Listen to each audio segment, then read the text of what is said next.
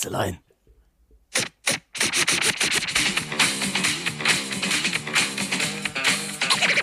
Es ist soweit. Die Pille für den Mann. Die Pille für den Mann. Carsten Sprengemann. Stieflagen. Ist in der Haus. Haus. Haus.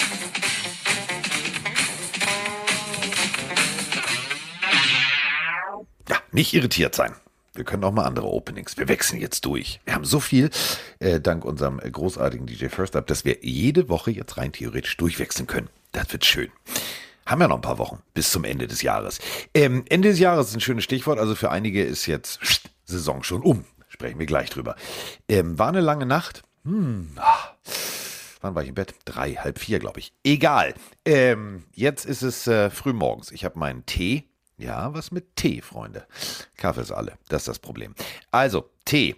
Und äh, alles andere ist da. Und äh, Tee reimt sich auf, nicht auf W, aber OW, er ist da. Ja, Mike Stiefelhagen, guten Tag. Carsten, Poet der Neuzeit. Ähm, ich habe zwei Random-Fragen an dich. Entweder von Kira oder von Evoli Prinzessin. Welche möchtest du lieber haben? Mir so scheißegal. Ja, das ist Community-Bindung, dann nehmen wir beide. Evoli Prinzessin fragt, Carsten, Bücher, Comics nach Genre, Autor, Titel, Erscheinen, Coverfarbe oder hast du die gar nicht sortiert? Wie sortierst du deine Comics oder deine Bücher? Natürlich habe ich die sortiert. Was ist das für eine Frage? Natürlich sind die sortiert. Aber nach was? Die sind alle. Ja, B. Ganz einfach. Ba- Batman steht bei Batman nach chronologischer Reihenfolge. So. Und der Rest steht auch nach chronologischer Reihenfolge und zwar thematisch zusammengefasst. Punisher steht bei Punisher, Blake Mortimer steht bei Blake Mortimer, dann natürlich von 1 bis 25 und so weiter und so fort. Also Muss pro, alles seine Ordnung haben, sonst finde ich ja nichts wieder. pro Universum und dann quasi nach Chronologie, also nach Chronik. So. Zweite Frage von So. Kira ist, welches Lied darf auf keiner Party fehlen, Carsten? Oh, jetzt überlegt er, oh scheiße, jetzt geht er ins Archiv, das dauert. Damals Boah. überlegen. Es kommt mir darauf an. Also wirklich kommt drauf an. Also pff, Zeitgeist Party, welche, und so. pa welche Party jetzt? Also hier so mit so oder so. Also gibt da zwei mit zwei Ansätze. Äh, was auf keinen Fall fehlen darf, ist äh, Pop Goes the Weasel. Das darf bei keiner Das Autoparty fehlen. Das ist Ja, sehr gut. ähm, Approved. It Takes Two von Rob Bass und DJ Easy Rock. So. Kenne ich das überhaupt? It Takes Two? Kannst du mal singen oder so Melodie machen? Nein, das werde ich nicht. It Takes Two. Ich kenne das wirklich nicht. It Takes Two von DJ wem? Ich schreib's mir auf, ich DJ hör's später Rob rein. Bass and DJ Easy Rock. Das ist einer der geilsten Oldschool-Hip-Hop-Songs. Den kennst du hundertprozentig. Die Samples Okay, kennst ja, okay. Ich hör's später rein. Alles klar. du. Ja, ja. Ich dachte, das kommt ja. aus dem Country Roads aktuell oder so, aber das, das ist Nee, halt- geh mir mit. Nein, bitte nicht. Ich kann es nicht mehr hören. ich schon, ich lieb's. Ich kann es nicht mehr hören. Ich finde auch meine Mutter nicht witzig. Ich komme bei meinen Eltern rein, dann macht die Country Roads an. Finde ich nicht witzig. Damit du den Ohrwurm lustig. nicht vergisst. Deine Mama ist Denk super. So, ja, Mutti, witzig. Mama Spengemann, 10 von 10. Super. Ja. Gestern schön hier, ich beim Kaffee mit blutendem Hund und meine Mutter, oh, Country Road, take me home. Ich denke so, nee, ist doch jetzt irgendwann mal gut mit der Scheiße. Ja gut, das muss Will halt auf den, Zeitpunkt, auf den Zeitpunkt passen. Ne? Carsten, ich erwähne das einmal und dann nicht mehr und wir beide reden nicht mehr drüber. Wir werden beide unser Fantasy-Spiel verlieren. Du, ich habe seit hast zwei leider, Wochen mein Team nicht mal mehr umgestellt. ja, deswegen sage ich ja, wir beide. Du hast drei Spieler mit null Punkten leider drin gehabt. Ich habe auch verloren, weil ich Pickett aufgestellt habe, der verletzt ist. Wir verpassen beide die Playoffs. Roman Motzkus verpasst die Playoffs. Es ist ein komplettes Tor aus dieser Liga. Aber Ja. wir werden die jetzt stärker zurückkommen. Du, heute Morgen habe ich mir noch gedacht, sag mal, ähm, mal gucken, wie es lief. So, du hast seit drei Wochen diese App nicht aufgemacht. Ja, das ist schlecht, ne? Weil dann ist ja auch schlecht für die anderen Spieler, wenn du gegen die einen gut spielst. Ja, was? Ich tanke. Ich tanke. Carsten, es gibt kein Tanking im Fantasy. Doch, Es gibt's. ist danach nächstes wieder. Jahr, es ist- Nee, es ist es nächstes wie Jahr dann so wieder richtig ausgelost. Ja, ja, okay. Ja, nee, das wird nicht, nee, nee, nee, das wird nächstes Jahr nicht ausgelost. Es Nee. wird jedes Jahr ausgelost. Nein, ich mach's wie Russell Wilson, ich will tanken. Ich, ich will früh, ich Das will ganz früh. Das ist der traurigste Tank seit Frank. Oder na gut. So, So, lass rein. freut er sich wieder. Da freut Was er denn? sich wieder. So, äh, wir sind, äh, Fre- Frege die Freitag, sind wir in äh, Frankfurt und äh, Hessisch ist das Beste, habe ich heute wieder gelernt. Äh, hat man uns geschickt. Ich habe die Sprachnachricht äh, nicht verstanden. Geht um Brötchen, äh, die ich sparen wir ich- für ich Freitag sie. auf. Nee, die Ich sparen wir für. Freitag auf. Die wird, Okay. die wird großartig. Die Aber wird schon mal sehr gut, dass du Brötchen sagst und nicht äh, Semmel oder sowas, weil wir Ja, essen wir in Frankfurt sagen. Brötchen und nicht irgendwie, ne? Das geht gar nicht. So, Samstag äh, war aber erstmal Football. Äh, das Wichtigste de, des, Samstag? also wirklich, das Wichtigste vom Wichtigen, äh, erstmal vorab. Äh, die NFL Academy hat gespielt, also NFL Academy, ähm, die Schule, äh, das Internat sozusagen, ähm, die in London ansässig sind. Ähm, alter Falter. Kurz mal kurzen Prozess gemacht mit äh, Frankreichs Flash U20. Das war das eine. Ähm, und dann gab es natürlich das Spiel der Spiele, ähm, da ist Mike viel zu jung für, schon bei Magnum. Großes Thema. Äh, Army gegen Navy. Alter Falter, war das geil. Ähm, und dazu haben wir äh, zwei Fragen. Dazu haben wir zwei Fragen. Ich drücke nochmal drauf jetzt. Ne? Jetzt. Ich drücke mit meinem dicken Finger auf den grünen leuchtenden Knopf. Moin Singer, ihr beiden. Der Thorsten aka Casaso aus Düsseldorf hier. Ich schaue mir gerade das Spiel Navy gegen Army an, was ich eigentlich jedes Jahr mache. Und ich hätte mal eine Frage dazu. Und zwar, gab es jemals einen Spieler aus den Mannschaften der Navy und der Army, die dann auch nie NFL es geschafft haben? Viele Grüße an alle Zuhörer und let's ride! 27 Sekunden, Punktlandung. So, ungefähr so war auch die Punktlandung mit Overtime. Ähm, Diggi, überleg doch mal. Logisch. Ähm, du musst natürlich erstmal deinen Dienst ableisten. Aber äh, einer der besten Quarterbacks ever, ever, ever, Roger Staubach, ähm, der Mann, der die Cowboys zu den ersten großen Erfolgen geführt hat, sogar eine Heisman-Trophy gewonnen. Dann allerdings erstmal seinen Militärdienst abgeleistet und dann kurz mal zwei Super Bowls gewonnen. Das ist das eine. Dann äh, in, aus der heutigen Zeit kennst du hundertprozentig noch ähm, Mr. Villanueva, ähm, O-Liner. Army, Alejandro. Ähm, der hat bei Army studiert und äh, so geht es eigentlich weiter. Also äh, Phil McConney, ähm, damals bei den Giants, großartiger Receiver. Ähm, gibt einige, gibt einige. Packers hatten auch einen, äh, Cowboys hatten noch einen O-Liner, äh, beziehungsweise einen D-Liner, Chad Hennings, ähm, dann Mike Whale ähm, bei, der, bei, bei, den fröhlichen, äh, bei den fröhlichen Packers von 2005 bis 2007. 2008 hat er, glaube ich, den Sack zugemacht.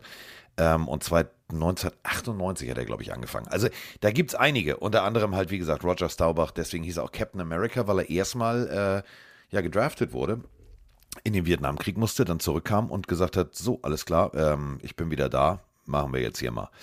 Ähm, ja, so. Alles gut. So, damit haben wir Army gegen Navy durch. Ähm, ist rohe Kost. Also, Freunde, wenn ihr äh, jetzt sagt, oh, gucke ich mir nochmal an, guckt euch wirklich nur die Highlights an. Äh, es ging zwar in Overtime, aber es war wirklich sehr solide Kost. Das ist jetzt nicht Alabama gegen Georgia oder so, ne? Ist sehr ah, durchatmen. So. Mehr so ein Broncos College fertig. Spiel, meinst du, ja? Nee, nee, härter, härter. Hätte. Härter. Apropos Raiders, äh, so, also, ja, so. Weiß ich auch nicht. Ich Man merkt, du bist so ein bisschen müde, der oder? Du, du bist noch ein Nee, bisschen. ich, also ich, der, ich, der hat sich heute Morgen vermählt, also schon vermählt. Er hat auf eine Frage geantwortet äh, oder beziehungsweise in einen Dialog wieder eingestiegen vor Jahren und ich habe heute Morgen gedacht, Mensch, was meinst du? Jakob, Meinst hat der du, Jakob, hat der Jakob Johnson irgendwie äh, mir sich vermählt? Habe ich gefragt, hast du dich vermählt? Nee, ich wollte auf die Frage antworten. Ja, das ist jetzt schon ein paar Monate her. Also was meinst du Ja, mit gut. Meinst du falsche E-Mail oder meinst du falschen Nein, nein. Prozentsatz dachte, Mehl beim Backen oder vermählt im Zusammenhang mit Kommunikation. Was hat das jetzt Ah. mit Backen zu tun? Ah, du meinst also verma also ja, okay, verstanden. Von Male, ne? Ich male. Nein, auch nicht. Mehl. So. Äh, also erlebt. So, äh, fangen wir jetzt an. Wir haben tatsächlich so ein paar boah, Sachen dieses Wochenende erlebt, wo ich mich frage, hm, tut das Not oder kann das weg? Ist das Kunst oder kann das weg? Möchten wir mit dem Elefanten im Raum anfangen? Ja, wir fangen Nein, mit ich dem möchte Elefanten. erstmal Heisman Trophy besprechen. Das war ja noch vorher, wenn wir schon bei College waren. Das passt doch noch. Furcht's. Ich finde es eigentlich ganz spannend und ich finde es auch ziemlich cool, dass Caleb Williams das Ding gewonnen hat. Ja. War auch jetzt der größte Favorit auf diese Trophäe. Und er ist schon ein bisschen selbstbewusst, er ist auch ein bisschen lustig. Also er hat unter anderem gesagt, ähm, also Quarterback von USC, die ja nicht in, in unter die besten vier Colleges es geschafft haben, nimmt die Trophäe entgegen und sagt, im Gegensatz zu mir seid ihr drei aber noch in den Playoffs, also auch euch Glückwunsch. Das fand ich eine sehr sympathische Heisman Trophy-Rede tatsächlich. Ähm, und er hat gesagt, es gibt nichts, was Patrick Mahomes kann, was ich nicht auch könnte. Das finde ich als jemand, der noch nicht mal in den nächsten Draft reingehen wird, sondern noch weiterspielen wird, schon eine mutige Ansage. Aber wenn du so eine Ja. Trophäe gewinnst, dann äh, hast du auch Grund, eine stolze Brust zu haben. Ich finde einen spannenden Ja, Typen, ich glaube, der wird cool. ja, spannend schon, aber das, das ist halt wieder diese typische, typische Größenbahn. Ja. Aber, und das, äh, du hast es ganz richtig gesagt, UC ist raus aus den, ähm, sie haben ein Spiel mehr äh, und haben ein Spiel mehr verloren. Ähm, gemäß des Spielplans haben sie nun mal ein Spiel mehr absolviert als alle anderen. Ähm, und das Endresultat ist, sie sind aus den Playoffs raus und spielen jetzt gegen Tulane im Bowl. Ähm, also der ist so, wo du merkst, alter College Playoffs, es wird wirklich Zeit. Ja, jetzt kommen Leute und sagen, ja, klar, die stocken das auf auf die ersten 16 Jahre. Was ist da mit dem Team, was runterrutscht auf 17 durch irgendeine subjektive Entscheidung? Ist halt immer das große Problem. Spielst du an der Westküste, ähm, werden deine Spiele nicht ganz gesehen. Jeder Journalist, der in New York sitzt, kann mir nicht erzählen, dass er mitten in der Nacht oder spät abends, wenn er den ganzen Tag schon, schon Spiele gescoutet hat, weil er stimmberechtigt ist für die äh, Top 25, dass er sich nicht nur die Highlights anguckt. Und Highlights kannst du so oder so schneiden. Da sind Sachen plötzlich nicht drin, da sind, sind Plays nicht drin, da verstehst du gewisse Dinge nicht. Ähm, deswegen finde, man muss ich generell ich sagen- immer der Pac-12 unfair gegenüber. Ich finde dieses gesamte College-System, vor allem als jemand, der jetzt vielleicht nicht so voll drin ist, so der Casual Football-Fan, egal ob aus Amerika oder vor allem dann aus Europa, ich glaube, für den ist College dieses ganze, wer kommt wann in die Playoffs, wie, wie sieht da das Schedule aus, was ist die Pac-12, das ist nochmal eine Spur schwieriger zu verstehen als die NFL, die unterteilt ist in Divisionen und Conferences. Ich glaube, es würde dem College-Football einfach gut tun, wenn man versuchen würde, was sie wahrscheinlich auch versuchen, äh, das noch ein bisschen zu vereinfachen. Vielleicht ist diese Aufstockung auch schon der erste Schritt, dass du sagst, okay, wenn man mehr Teams reinholt, ist es nicht immer dieses, die haben ein Spiel mehr, das aber verloren. Weißt du, ich finde, man sollte es klarer definieren, dass schneller klar ist, was passiert wann, wer ist wie drin, dass du nicht immer dieses, ja, und das ist subjektiv und hier weißt du nicht. Also es ist noch ein bisschen zu schwurbelig insgesamt, finde ich, im College. Auch wenn es geil ist, weil im College ne, so viel Emotion wie da findest du nirgendwo. Das muss du man musst, besser halt jedes, du kanalisieren. musst halt jedes Spiel gewinnen. Du musst halt jedes Spiel gewinnen, damit du irgendwie vernünftig nach oben kommst. Du musst jedes Spiel deutlich gewinnen. Äh, du kannst jetzt dir nicht erlauben, wenn du ein 1 gerankt bist, dass du gegen die 18 nur ein 27 zu 26 spielst und gewinnst. Ähm, ist relativ hart. Heisman Trophy ähm, fand ich jetzt auch ein bisschen komisch. Also ähm, gab so ein paar Momente, die waren echt awkward, aber gut, muss jeder selber wissen. Awkward. Ähm, wir gucken einfach mal, ja, wer kommt da jetzt Also alles, vielleicht- wer hat sich Ja, schon vielleicht kann man ja so ein, zwei Worte zu den anderen drei Kandidaten verlieren, weil zum Beispiel CJ Stroud, der ja auch Außenseiter-Chancen hatte, sage ich mal, auf die Trophäe, der ist, also Dominik Eberle, der ja auch großer College-Fan ist, der ist absolut überzeugt von dem und sagt, er wird in der NFL rasieren. Wie findest du den? Ist es zu früh, sowas zu behaupten? Oder meinst du, der, Ja. hat, der bringt schon viel mit? Du, also, das sind immer so Behauptungen, wo ich sage so, ja, du hast selber College gespielt, du, du lebst drüben, du kennst die Jungs ein bisschen, aber das ist jetzt, ich habe mir mehrere Ohio State Spiele schon angeguckt, um sie bei, bei Pro7 Max zu kommentieren. Ja, aber rasieren, Diggi, schalten Gang runter. Echt. Okay, das- also, ja. da gibt es so viele Faktoren. Wir haben das beste College-Spiel aller Zeiten mal gehabt. Das war USC mit Matt Leinart ähm, gegen äh, Texas mit, äh, mit vielleicht dem, dem, dem großartigsten Quarterback-Talent. Beide sind in die NFL gegangen und beide sind verbrannt. Komplett verbrannt. Die haben nichts auf den Rasen gebracht. Haben selber dann irgendwann mal im Interview gesagt, ähm, ja, du, die NFL mit, mit dem Geld, mit den Verträgen, mit dem ganzen Drumrum, mit den Frauen, das hat uns so abgelenkt, äh, wir haben uns überhaupt nicht auf unser Spiel konzentriert.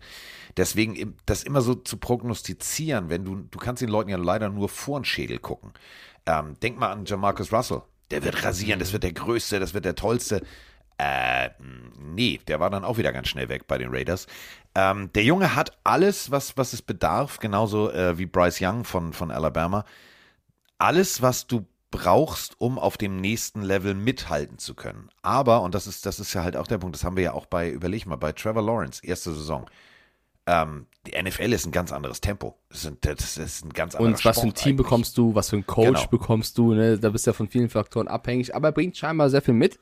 Dann haben wir Ja. noch die beiden anderen. Einen finde ich sehr spannend, weil den hast du so kaum mitbekommen, außer du bist wirklich komplett drin im College Football. Äh, Max Duggan von TCU, der erste, der zur Heisman Trophy nominiert war, seit LaDainian Tomlinson. Das ist eine Zeit lang her.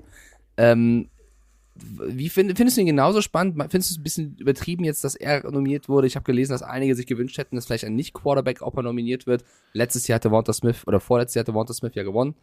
Ähm, ja. War, Ja, es nötig, vier Quarterbacks zu nominieren? Ja, aber es gab jetzt keinen, keinen Receiver von den Jahrzahlen her, der, wo du gesagt hast, boah, geilster Shit, der muss, der muss, der muss. Ähm, ja, du hast, du hast jetzt, du hast jetzt rein theoretisch, hättest du noch glaub, nehmen Will können. Anderson wurde, noch, äh, wurde genannt als mögliche Defense-Maschine, dann äh, Corum als, als Running Back, der sich jetzt verletzt. Also es gab so ein, zwei Namen, die man, glaube ich, eventuell hätte nehmen können. Ja, aber du hast, du hast halt tatsächlich, du hast noch so ein paar Jungs dahinter, wo ich sage, von, von allem Werdegang plus Talent plus Handwerkszeug, ähm, Bo Nix zum Beispiel. Bo Nix war bei Auburn, haben wir auch zusammen ein Spiel kommentiert vor zwei Jahren. Ähm, dann hat er Auburn verlassen, Soll ich was sagen, Carsten, ganz kurz? Du bist, du bist wie Sean McVay, ne? Dieses äh, Playbook auswendig können oder irgendwelche Spielzüge von vor drei Jahren, so bist du mit Sendungen. Ich habe keine Ahnung, ob wir vor zwei Jahren eine Auburn-Sendung Also, hatten, wir- das ist so lange her, aber du weißt das immer, das ist so gut. Haben wir, haben wir, weil du hast sehr gelacht, als wir damals gesagt haben, nix, das war jetzt nix. Aber also Bo Nix, Auburn raus äh, nach Oregon. In Oregon richtig gut funktioniert.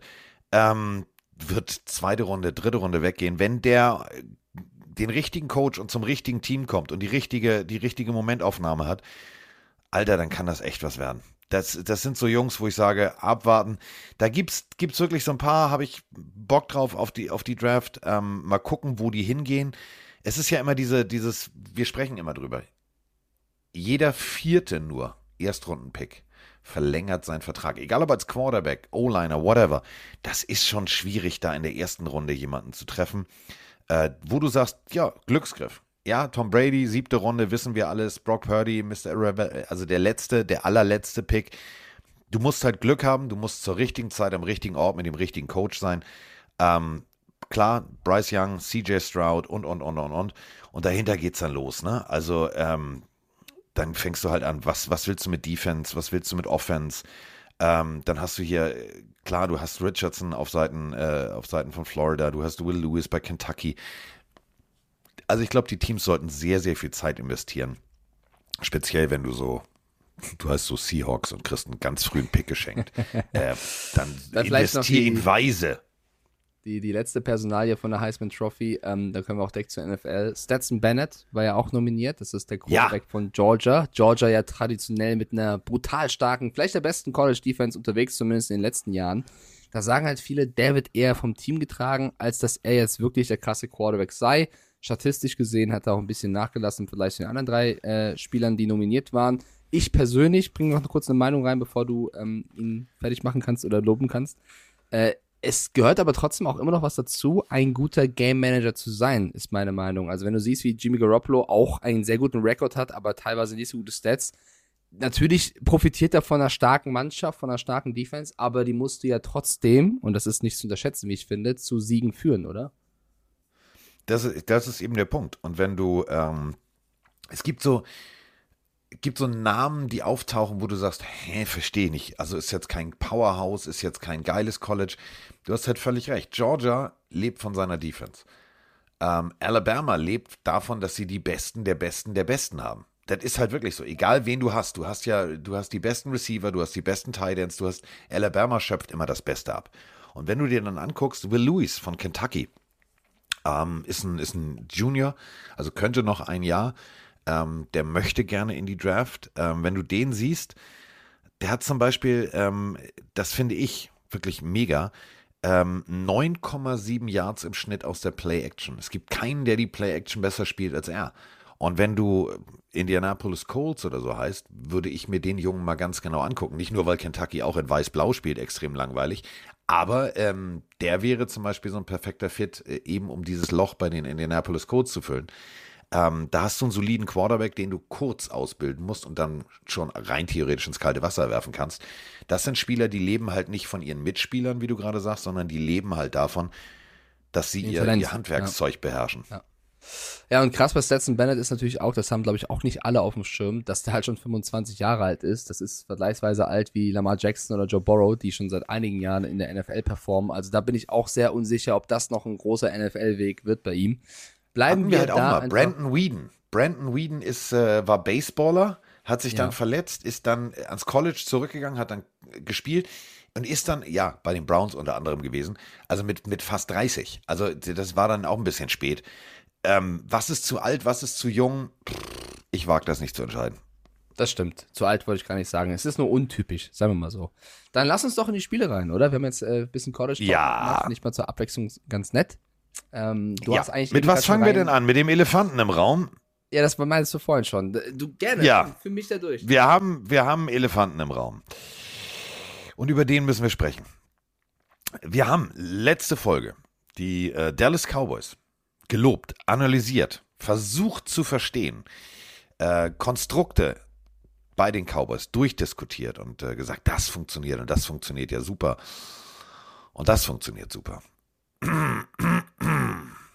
Ja, ähm, fassen wir es mal ganz kurz zusammen. Das schlechteste Team der NFL musste gegen eins der besten Teams ran. Die Rede ist von den Houston Texans gegen die Dallas Cowboys. Ich habe gestern gedacht, das kann doch nicht euer Ernst sein. Houston hat geführt. Houston hat geführt und zwar lange. Ja, und haben am Ende 23 zu 27 durch einen äh, guten Drive der Cowboys und einem Touchdown von Elliott dann doch noch verloren. Ähm, ich war auch enttäuscht, tatsächlich, finde aber, es, es gibt für mich nur eine Antwort, warum dieses Spiel so knapp war, oder zwei Antworten, warum dieses Spiel so knapp war und die Cowboys das fast hergeschenkt haben. Einmal, weil Houston wirklich, das machen sie eigentlich die ganze Saison schon, eine sehr starke Defense gespielt haben, die sehr physisch war, sehr, die haben halt reingeknallt, die taten weh, die wollten die Cowboys nerven, die wollten, dass sie, dass, dass sie spüren, dass sie da sind. Also CD Lamp hat den einen oder anderen Hit abbekommen, wo ich dachte, oh, da kannst du auch mal ins blaue Zelt.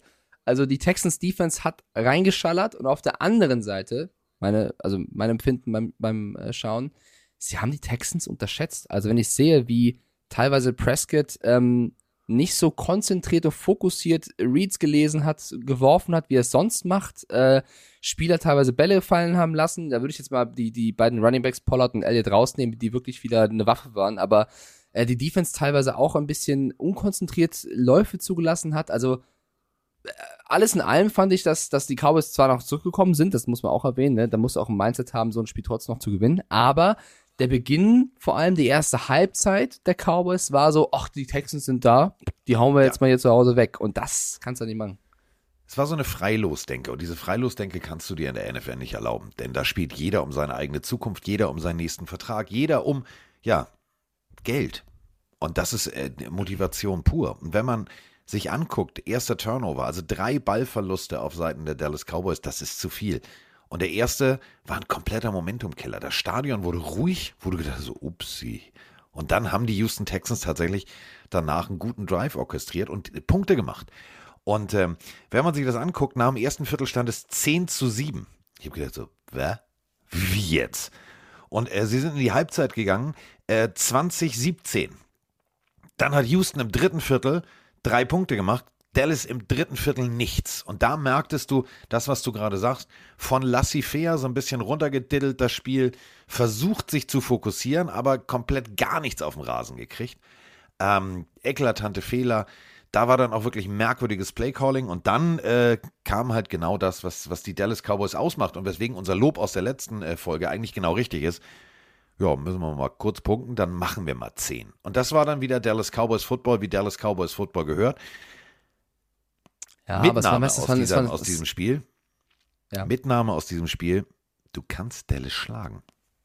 Ja, du kannst Dallas schlagen, wenn sie selber nicht 100% geben. Also da waren wirklich Drops bei. Prescott hat einmal äh, sehr harten Ball auf Lamp geworfen, der aber auch harte Bälle fangen kann. Der droppt ihn oder lässt ihn dann wegbouncen.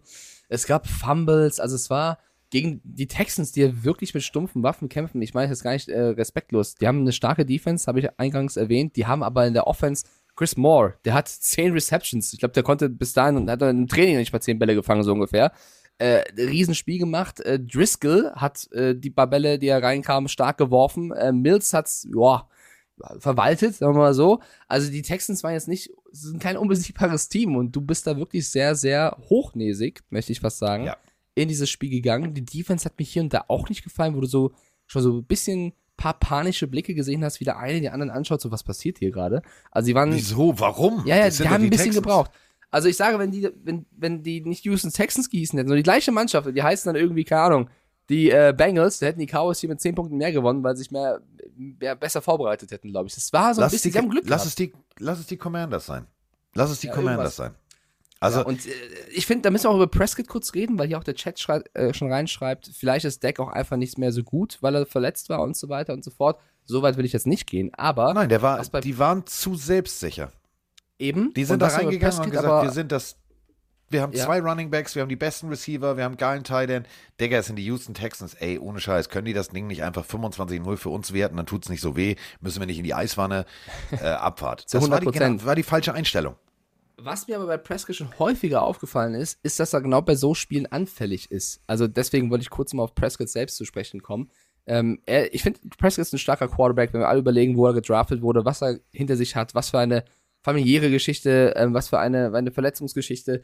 Das ist ein guter, sehr guter Quarterback. Aber er hat oft Spiele drin, vor allem auch so Momente, wo man ihn braucht, wo er für mich nicht der Spieler ist, der raussticht, sondern es sind dann eher andere. Und ich finde, ein, ein, ein sensationeller Quarterback, also wirklich die Top-Elite der Liga, das sind halt dann auch Jungs, die das Heft in die Hand nehmen und nach vorne preschen. Klar, der letzte Drive war schön orchestriert und der hätte auch schon beim Catch äh, zum, zur Verfügung gehen können, aber alles in allem finde ich, damit Prescott noch diesen letzten finalen Schritt zur Elite machen kann, muss er in diesen Spielen auch nochmal mehr der Mahomes sein, als der Derek Carr. So, Jetzt habe ich es gesagt.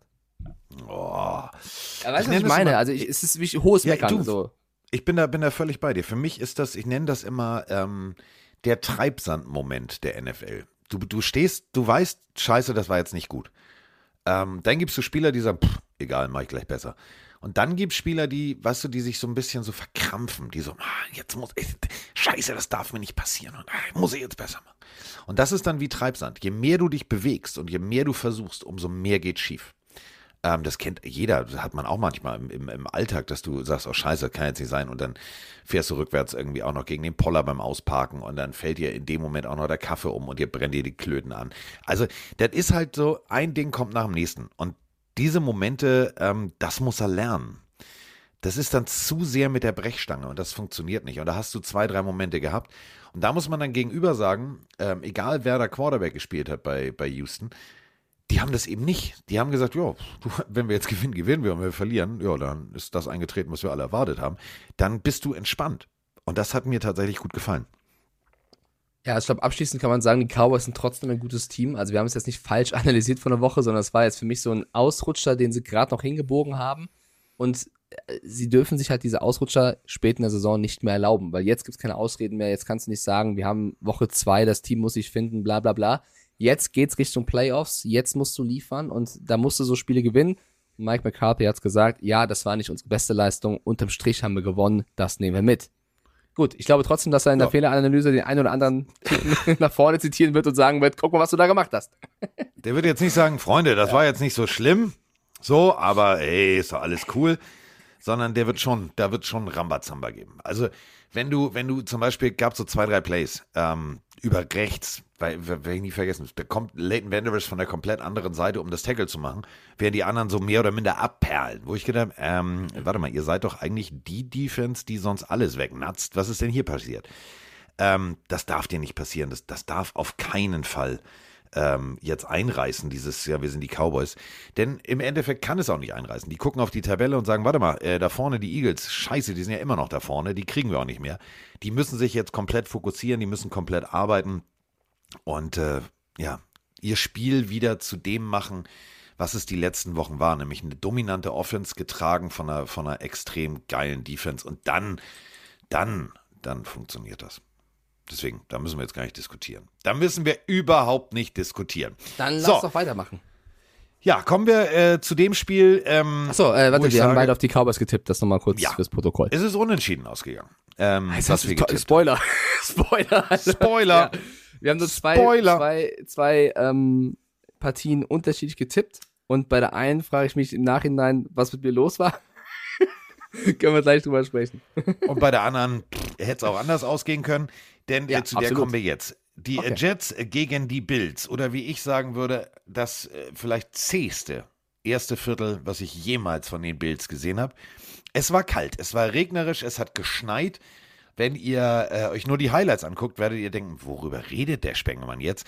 Wenn ihr euch das Spiel im Ganzen anguckt, seht ihr plötzlich, es gibt ja in diesen Kameras, die, die relativ weit weg sind, gibt es eine Art Filter, so dass du nicht siehst, ob es regnet, schneit oder was auch immer. Das kennen wir von der WM, das kennen wir von, äh gut, in Katar regnet sich, aber bei allen anderen Fußballspielen kennt ihr das.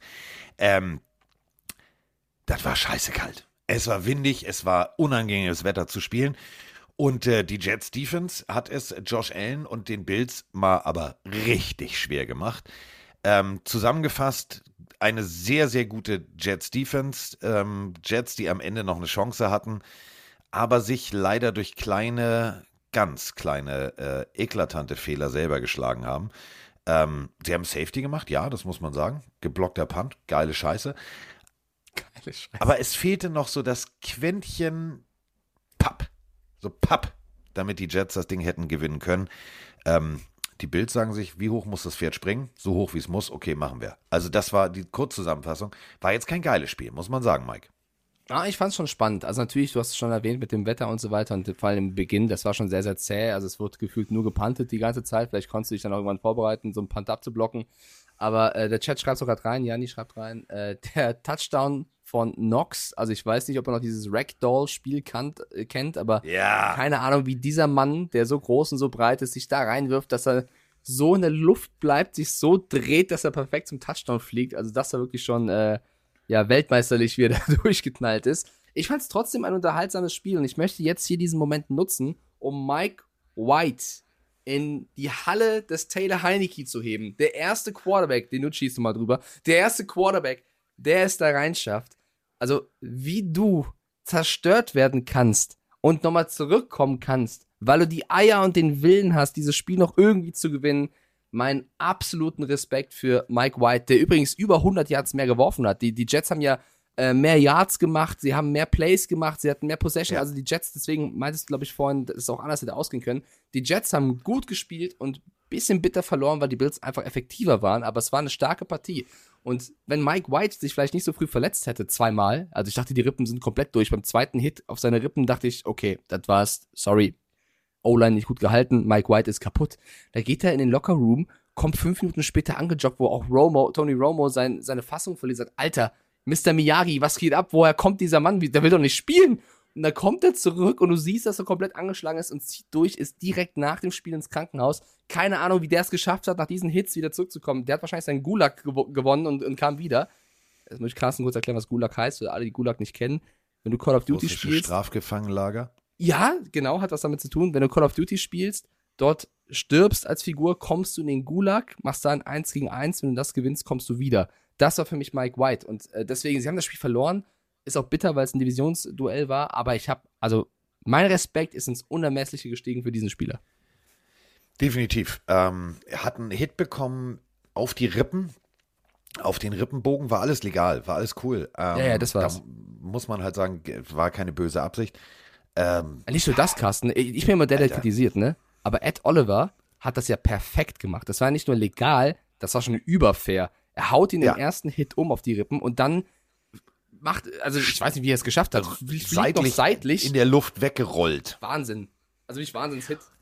Und da muss man, muss man aber noch jemanden loben in dieser Partie, nämlich äh, Qu- Quinn Williams, den äh, D-Liner der ähm, New York Jets. Der hatte eine reelle Chance, Josh Allen für immer, also die Saison wäre vorbei gewesen. 140, 146 Kilo. Also angeblich, ich glaube es sind 150 mindestens. Kommen da im Bulldozer-Modus an. Ähm, die Armbewegung, der komplette Körper war gestreckt von Allen. Und er sackt ihn so, dass er ihn wirklich nur umstößt. Der hätte auch ihn mitnehmen können. Ähm, mega. Also das ist halt wirklich äh, Sportsmanship, wie ich es mag. Aber, das muss man halt auch so sagen, ähm, diese Defense trägt, trägt die Offense. Und du hast es gerade gesagt, ähm, die Jets haben alles richtig gemacht. Die haben wirklich alles richtig gemacht. Mike White 27 von 44, 268 Yards. Zwischendurch war Flecko auf dem Feld, ähm, als eben Mike White in der Untersuchung war. Ähm, ich hätte es, und das meine ich wirklich ernst, ich hätte es nicht, weil ich auf die Jets getippt habe äh, und dann den Spieltag sozusagen gewonnen hätte, aber ich hätte es den Jets so gegönnt, weil es so ein Arbeitssieg gewesen wäre, Ich, Der ich kann das beide- unterstreichen. Der beide, der beide Seiten des Balls, sowohl Offense als auch Defense honoriert hätte. Und ähm, so kannst du verlieren. Und die Bills, die für mich Mitfavorit auf das AFC-Finale waren, und ich sage bewusst waren, rutschen momentan so ein bisschen runter. Die rutschen in meinem inneren Power-Ranking, was wäre, wenn, Ja. was können sie, rutschen sie leider echt runter. Ja, muss aber sagen, für mich war das wirklich kein mega schlechtes Spiel der Bills, sondern einfach ein sehr gutes der Jets. Also ich finde, die Jets Defense hat das herausragend gemacht. Quinton Williams musste ja auch verletzt raus. Da wird gerade auch gefragt, ob es News gibt äh, zu seinem Zustand. Ich habe bisher noch keine gelesen. Ich hoffe nicht, dass er zu schlimm verletzt ist, weil der hat Richtung Ende des Spiels auch nochmal gefehlt. Ähm, für mich war es ein starkes Spiel der Jets und die Bills haben das irgendwie gewonnen. Wenn, also ich habe auf die Bills getippt, aber ich hätte es irgendwann auch den Jets gegönnt und die damit den Spieltagssieg. Das ist mir in dem Moment dann total egal, weil die Jets haben wirklich sehr, sehr starken, mutigen Football gespielt und äh, wenn ihr die Bilder nicht gesehen habt, guckt es euch bei Social Media an, wie Mike White nach Abpfiff das Stadion verlässt. Der Mann konnte nicht mal mehr stehen. Es ging gar nichts mehr. Der, der, muss, der musste gestützt werden, ist ins Krankenhaus. Auch da muss man gucken, was rauskommt. Und ich sag's euch, wie es ist, das, das ist ein Leader. So, und wenn du so ein Typ bist, der so ein Mindset hat und so, so sich für seine Mannschaft aufgibt, reinhaut und, und, und alles gibt, da kannst du auch 10% schlechter werfen als die anderen Quarterbacks. Ich würde lieber für ihn spielen, als für einen anderen, der denkt, er spielt lieber Call of Duty als Tape zu gucken. Das wäre mein Quarterback. Für den fange ich schon mal einen Extraball. Oh, der spielt doch Ja, Nacht. Das ist doch so, oder? Also am Ernst, ich Defini- würde lieber für so definitiv. jemanden spielen. Und das macht mich als Receiver, als Running Back, als O-Liner, was auch immer ich spiele, als Fullback, als Titan, das macht mich ja auch doch mal besser, wenn ich weiß, da steht jemand, den ich gut finde, der, der sich für mich opfert, ich opfer mich für ihn. Das ist ja ein ganz anderes Mindset, als du weißt, okay, der Typ da hinten ist ultra talentiert, aber der, für den bin ich nichts wert, also ist mir egal. Deswegen Mike White für mich die Zukunft der Jets, wenn sie es clever anstellen und Zach Wilson kann sich ein neues Team suchen.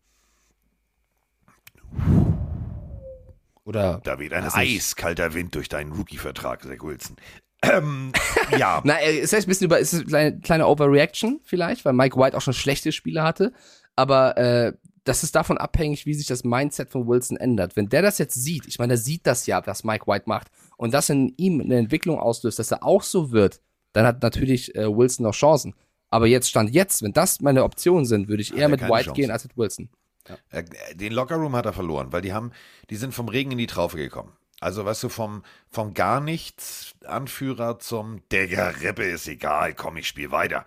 Das ist, das ist genau das Ding. Quinn Williams, ähm, bis jetzt kein Update, also Calf Injury, ähm, bis jetzt noch nichts auf dem offiziellen, ich drücke gerade nochmal auf, warte. Da oben das kleine Rädchen, Zick, aktualisieren. More Infos to come. Also more Infos to come. Ähm, bis jetzt äh, gibt's nichts. Mike White, äh, hier, warte, Rippe, ja, ist hier ein Röntgenbild oder irgendwas? Und Rippe kann ich ja auch sagen, ohne Arzt zu sein, dass, dass da die Rippe in Mitleidenschaft gezogen worden ist. Ja, muss man warten. Ich will jetzt auch keine falsche Diagnose sagen. Das wird bestimmt heute im Laufe des Tages kommen, dann wissen wir Bescheid. Es, mich wir würde nicht wundern, hoffen, wenn er dass es- ausfällt. Ich hoffe nee. nicht. Ähm, Rippenpre also wenn es äh, Rippenprellung ist, die ist halt sch schmerzhafter als ein Bruch. Bruch kannst du ja rein theoretisch, äh, gibt's eben diese, es gibt so Carbon-Rippenwesten. Ähm, Ja, aber Carsten, willst du nächste Woche gegen die Lions deinen Carbonrippen Mike White rausschicken? Die, gegen die Lions? Dann, dann, Wenn dann ist er ganz kaputt. Auf, nee, also mit dieser, äh, pass auf, wenn diese Weste, ich habe die auch mal äh, getragen, damals natürlich noch nicht aus, aus Carbon, sondern aus, aus komischer Plastik. Ähm, das funktioniert echt ganz gut. Das Ja, funktioniert aber wirklich Aiden Hutchinson in dein Gesicht springt. Ja, ins Gesicht ist ja nicht die Rippe, ne? So, Ja, du, das ist Also- ja nur eine Floskel. das Wenn funktioniert dann- schon. ja, okay. Das, also abwarten, das funktioniert. Besser als, besser als Joe Flacco. Wir haben immer noch auf Sicht der Jets, das dürfen wir, Grüße an Joe. Joe Flacco. Ähm, wir haben immer noch, und das dürfen wir nicht vergessen, auf Seiten der Jets haben wir noch einen reellen, reellen Traum, die Playoffs zu erreichen. Und da musst du jetzt dann halt wirklich überlegen, was ist das Beste fürs Team. Und wenn ein Spieler äh, eigentlich nicht laufend wieder zurückkommt sagt, ey Coach, ich spiele, ähm, dann kannst du dir sicher sein, wenn, dem, wenn der Equipment-Mann ihm sagt, pass mal auf, das ist dein Rippenschutzpanzer. Hier, zieh das mal an, ich hau da mal drauf und er dann nur sagt, oh, okay, geht. So, dann wird er spielen. Dann wird er spielen, denn äh, Miami Ja. mit 8-5, ähm, äh, New York mit 7-6, vorne vor Buffalo mit äh, 10-3. Also der Traum der Playoffs ist noch da. Und da muss man sagen, die wären doof, wenn sie äh, dann, ja, ich will nicht sagen, das Spiel wegschenken, aber sagen, so geben wir auf. Das nicht. Ich würde es ihnen ja auch gönnen. Ich habe nur ku- kurz einen Blick auf den Schedule. Man muss auch glaub, gönnen das, können. Ich glaube, das wird nicht so einfach für die Jets. Die spielen jetzt gegen die Lions, spielen dann Ja. gegen die Jaguars, spielen dann gegen die Seahawks und dann am Ende gegen die Dolphins. Das sind für mich vier Partien. Das ist fast die immer nicht 50-50. unbedingt, Also, um mit Mike, äh, Mike, Mike Stiefelhagens Worten zu sagen, dies ist jetzt kein Freilos. nee, absolut nicht. Aber ey, das, äh, das, diese Art von Football wollen wir sehen, wo es um alles geht. Also mal sehen. So, Äh, auch in dieser, also in dieser Partie jetzt nicht, aber ähm, es gab ja äh, diverse Geldstrafen und äh, wir haben eine Frage zu den Geldstrafen. Hallo, hier ist wieder der Markus aus dem schönen Landkreis Rostock. Ich habe zwei Fragen zum Thema Strafen. Äh, ich glaube, Prescott und Elliott waren es ja, die ja äh, dafür, dass in diese große rote Tasse da reingesprungen sind, Wieso hört das jetzt wieder auf? Das nervt. sind, jeweils 13.261 Dollar zahlen mussten. Erste Frage, wie kommt die NFL immer auf diese komischen krummen Zahlen? Zweite Frage, was passiert mit dem Geld? Geht das irgendwie in den großen NFL-Topf und was dann nachher wieder an die Franchises ausgeschüttet wird oder wird das gespendet? Äh, ja, vielleicht habt ihr eine Antwort drauf. Also bis dann. Ja, gibt's tatsächlich äh, Strafen. Also äh, hier gibt's eine Liste, die ist aber wirklich krumm. Also haust du jemandem anderen auf den Kopf, also fängst du eine Schlägerei ein. 37.232. Warum 232, weiß ich nicht. Kann ich dir, kann ich dir, kann ich dir nicht beantworten. Ähm, es ist wirklich so eine, so eine, so eine, so eine Strafenliste, wo ich denke so, wer? Manche Summen verstehe ich nicht. Also, weißt du, da kriegst du, kriegst du irgendwie für Pöbeln kriegst du weniger als, als wenn du, also, weißt du, wenn ich sage, ich habe mich mit deiner Mutter vergnügt, jetzt nicht in den Worten. Was? Ähm, dann ist das natürlich, äh, äh, musst du das auch nicht auf dem Feld. Also da gibt's ja auch Mic'd Up und so weiter und so fort. Das hören Kinder zu, muss ja nicht sein. Das ist weniger, als wenn du einem eine Ohrfeige haust. Verstehe ich jetzt auch nicht so ganz. Aber gut. Ähm, wichtig ist auf jeden Fall, ähm, die Geldsummen landen nicht bei der NFL. Äh, Das ist schon mal ein ganz, ganz wichtiger Punkt. Der ähm, ganze, also der Gesamtbetrag der ganzen Saison geht an die NFL Foundation und das bedeutet, ähm, das wird an ähm, ja an Spieler, die in also Legenden, die needy sind. Ähm, da guckt die die NFL äh, Association natürlich ganz genau hin. Da gehen die Gelder hin. Also rein theoretisch hilfst du den Leuten und äh, um deine Frage zu beantworten, es ist keine rote Tasse. Es ist äh, der Eimer der Salvation Army, also der Heilsarmee, ähm, die rumgehen. Diesen Eimer haben die meisten in der Hand als Spendendose. Und äh, der steht immer in Dallas. Und äh, da scheint die NFL irgendwie ein ganz großes Problem mit zu haben. Denn jedes Mal, wenn da einer reinhüpft, und ich wäre da auch reingehüpft als Spieler der Cowboys. Der Ding steht da, das macht doch Spaß. Ähm, dann gibt's Geld. Und äh, das Geld, wie gesagt, äh, ist für einen guten Zweck. Insofern, also es ist jetzt nicht, dass äh, Godell davon äh, sich wie beim RBB einen neuen Fußboden machen lässt oder so, sondern äh, es hilft den Menschen, äh, die vielleicht ja Hilfe auch brauchen, weil sie mal in der NFL gespielt haben und mit ihrem Geld nicht haushalten konnten oder whatever. So, also NFL Foundation kriegt das Geld. So, haben wir das Genau, geklärt? das nochmal das noch eine kurze Info darüber hinaus. Ich habe es auch gerade schon in den Twitch-Chat reingeschickt, weil es von NFL Operations selber ist. Diese NFL Foundation, wo das ganze Geld reingeht, hat zuletzt meistens damit äh, Spieler unterstützt, die früher in der NFL gespielt haben und dann irgendwie abgerutscht sind und jetzt existenzielle Ängste haben. Also natürlich wahrscheinlich nicht nur, aber das meiste Geld geht dann wirklich an die Jungs, die mal gespielt haben. Also sind dann meistens auch wirklich krasse, krasse Spieler gewesen und dann vielleicht irgendwie, kennt man ja von einigen Leuten, die lange Sport gemacht haben und dann vielleicht im, im anderen Leben nicht mehr so klar kam, ähm, um denen zu helfen. Und seit 2011 sind das meistens um die 4 Millionen Dollar, die sie dann an äh, andere ausschütten sozusagen. Also echt viel Kohle, die rumkommt. Und bei diesem NFL Operations Link, ähm, den ihr euch auch äh, googeln könnt, da seht ihr, wie Carsten gerade gesagt hat, diese ganzen Zahlen, warum die so krumm sind, Carsten, das wird auf immer ein Geheimnis bleiben. Keine Ahnung, wahrscheinlich hat da irgendwer eine Zahl reingehackt und gesagt, so ist es. Aber ich finde es schon spannend, wie du sehen kannst, wie unterschiedlich sowas also bewertet wird. Ne? Was, also Roughing the Passer, 15.000 Dollar 914. Ein Low Block, 11.139. Warum nicht 50? Keine Ahnung, weiß man nicht. Die, die ticken da halt so. Das ist, muss man halt einfach annehmen. Ähm. Ähm, es gibt ja noch auch andere Strafen gegen Teams zum Beispiel. Washington Commanders sind da ganz, ganz weit vorne mit 10 Millionen. Deshaun Watson mit 5. So, ähm, das war das. Äh, die Denver Broncos 1,98. Wenn du dann äh, gewisse Verfehlungen machst, äh, dein Maskottchen sich daneben benimmt, hatten wir alles schon bei den Indianapolis Colts, der Owner rumpöbelt oder whatever. So kommt dann natürlich auch noch Geld zusammen. Ähm, nächste Partie. Hei, hei, hei, hei. Da sind wir gerade bei äh, Deshaun Watson. Immerhin äh, haben die Browns jetzt schon mal offensiv gespielt. Ja, toll. So, ein Touchdown, eine Interception, äh, 26 von äh, 42 für Deshaun Watson, äh, 276 Yards. Auf der anderen Seite Joe Burrow nur 200, nur 239 Yards.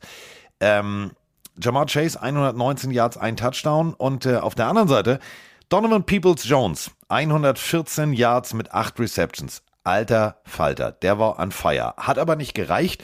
Und äh, die erste also wirklich die erste, äh, also wie soll ich das sagen? Der erste Eindruck, den ich von dieser Partie gestern auf meiner Couch hatte, war, was ist denn hier los? Also die Bengals äh, für Mike und mich klarer Favorit. Jetzt nicht nur, weil wir die Browns nicht mehr mögen, sondern einfach aus realistischen Gründen. Offensiv hat alles geklickt, es funktioniert, es äh, P. Ryan läuft, alles, alles cool. Aber das erste Viertel war eher so, boah, die haben sich nicht gefunden. Wenn die ersten First Downs komplett vom Burrow erlaufen werden, dann habe ich mir schon gedacht, irgendwas stimmt hier nicht. Irgendwas, also die kriegen das auch nicht auf dem Rasen. Es ist immer das, und du, du hast es mal gesagt, Divisionsduelle, Rivalitätenspiele haben immer ihre eigenen Gesetze. Und ich habe echt schon gedacht, so, oh, bitte jetzt nicht verlieren, liebe Bengals. Bitte nicht verlieren. Ja, das stimmt. Und äh, die Bengals oder vor allem Joe Burrow hat ja so einen kleinen Fluch, was die Browns angeht. Konnten ja zuletzt nicht mehr gegen Cleveland gewinnen. Und wenn dann früh im Spiel klar ist, dass Tyler Boyd und T. Higgins verletzt nicht weiter partizipieren können und du mit den äh, Reservisten umgehen musst, die das gut gemacht haben. Also Trenton Irvin mit einem Touchdown, zwei Receptions, äh, sehr, sehr stark. Da habe ich auch beim Touchdown gesagt, wer ist, wer ist er denn? also die Bengals mussten ja auch improvisieren. Es war das erste Spiel wieder von Joe Mixon nach der Verletzung. P. Ryan hat trotzdem seinen Touchdown erlaufen. Also die Bengals mussten auch äh, adaptieren und das gegen eine Browns Defense, die natürlich auch mit einem Miles Garrett, einem Owosu Koromoa, die können wehtun, ja, und deswegen äh, fand ich, alles in allem war es eigentlich das Spiel, was ich schon irgendwo erwartet habe. Die Bengals haben es trotzdem noch clever gemacht. Die Defense der Bengals hat einen verdammt guten Job gemacht. Logan Wilson für mich an dem Abend wirklich, äh, ja, Superman-mäßig unterwegs gewesen. Der, der war gefühlt überall, hat alles gemacht. Sehr, sehr starkes Spiel von Logan Wilson. Und weil die Personalie natürlich interessant ist für viele, Deshaun Watson sah besser aus als die Woche zuvor, ja. Aber ich bin gespannt, ob sich das jetzt Woche für Woche steigert oder irgendwann stagniert, weil du darfst nicht vergessen, du hast diesem Mann einen hochdotierten, voll garantierten Vertrag bezahlt. Also der soll, also dem kann alles egal sein. Wenn der, wenn der jetzt kacke spielt, sich verletzt, irgendwas, das Geld ist da. Und äh, da hätte ich, ich weiß nicht, ich finde, die Browns haben sich da, abgesehen jetzt von dem Hintergrund von Watson, in keine so gute Lage gebracht, weil sie sind jetzt komplett abhängig. Sie haben so den Mini-Rogers da jetzt stehen. Katze im Sack gekauft. Ja, so ein bisschen. Und deswegen, ähm, ich, es ist wirklich so, die Cleveland Browns, die waren jahrelang auf dem Grund der Liga, auf dem Boden, ja, zusammen mit ein, zwei anderen Teams, haben sich da rausgeschaufelt, mit Baker Mayfield es in die Playoffs geschafft, haben den Imagewandel gepackt und schießen sich wieder so zurück ins Jenseits. Das ist wirklich bemerkenswert. Bin gespannt, was die nächsten Monate, Jahre dann noch geht. Für mich ein verdienter Bengals-Sieg beim nicht so krassen Footballspiel. Ja. Ja. Ähm, apropos Baker Mayfield. Ähm, ich, ich muss noch zwei, drei Sachen erzählen. Ich habe mich nämlich sehr, sehr, sehr, sehr intensiv mit, ähm, mit Baker Mayfield und der ganzen Situation bei den Rams beschäftigt. Ähm, und das wäre mir jetzt beinahe durchgerutscht. Ich, also ich bin ja, ich bin ja, also pff, ich mag ja Menschen, ne, wenn sie ähm, ihre zweite, dritte, whatever Chance nutzen und Baker Mayfield hat das wirklich geil gemacht. Ich habe ähm, genauestens mal reingehört. Ich habe mir fast die Ohren äh, weggesprengt.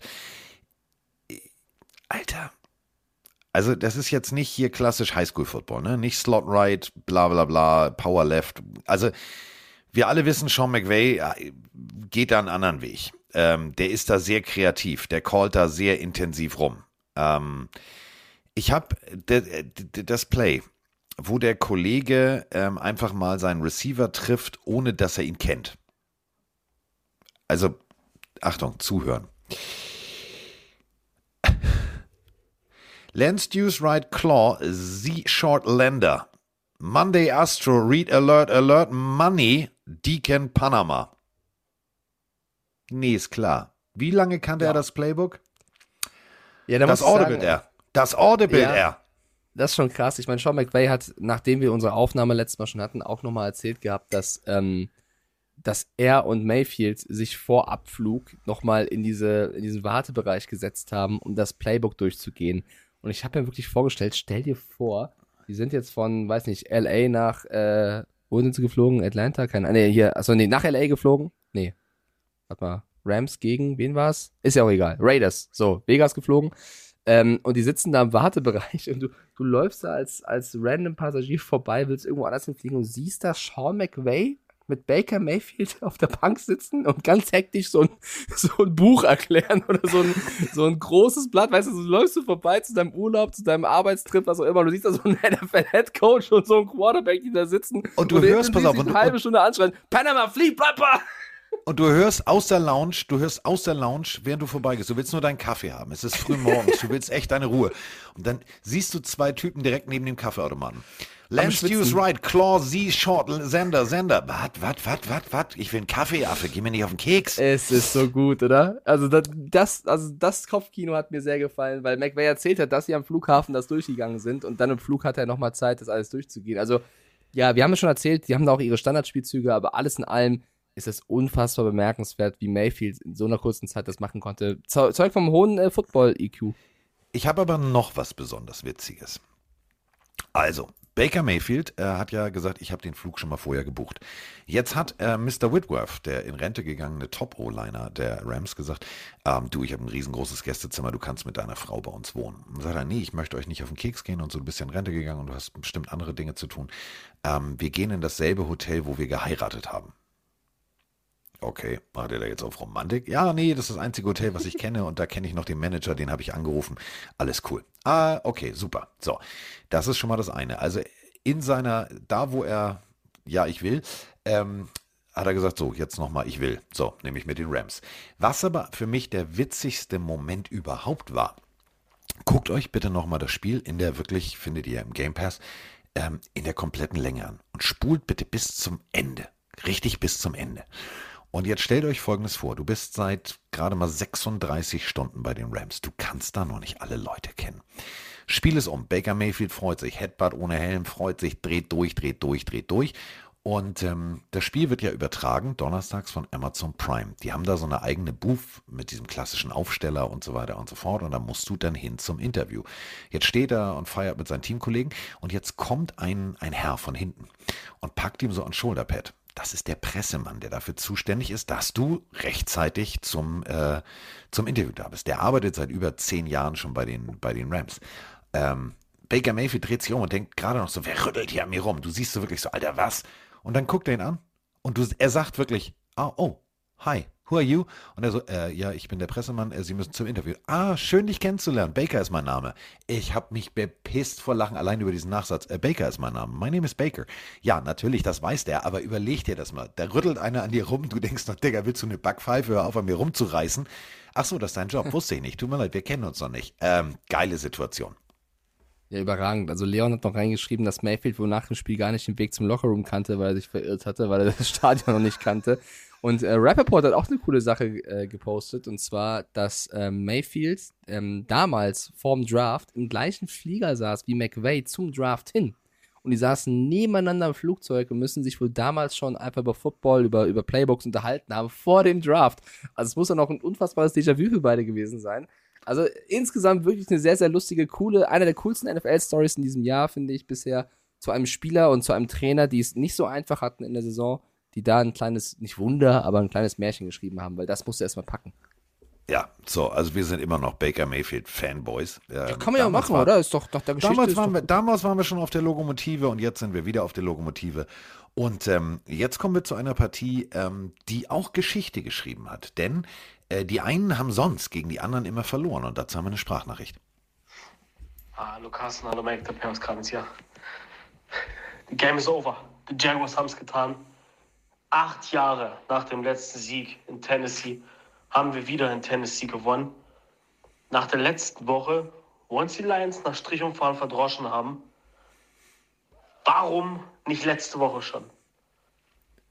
Wenn wir mit der Einstellung weiterspielen, geht dies Jahr noch richtig was. Was ist eure Meinung dazu? Sind wir endlich auf dem richtigen Weg und ist der Knoten geplatzt? Liebe Grüße. Ich will deine Euphorie jetzt nicht dämpfen, da geht dieses Jahr noch richtig was.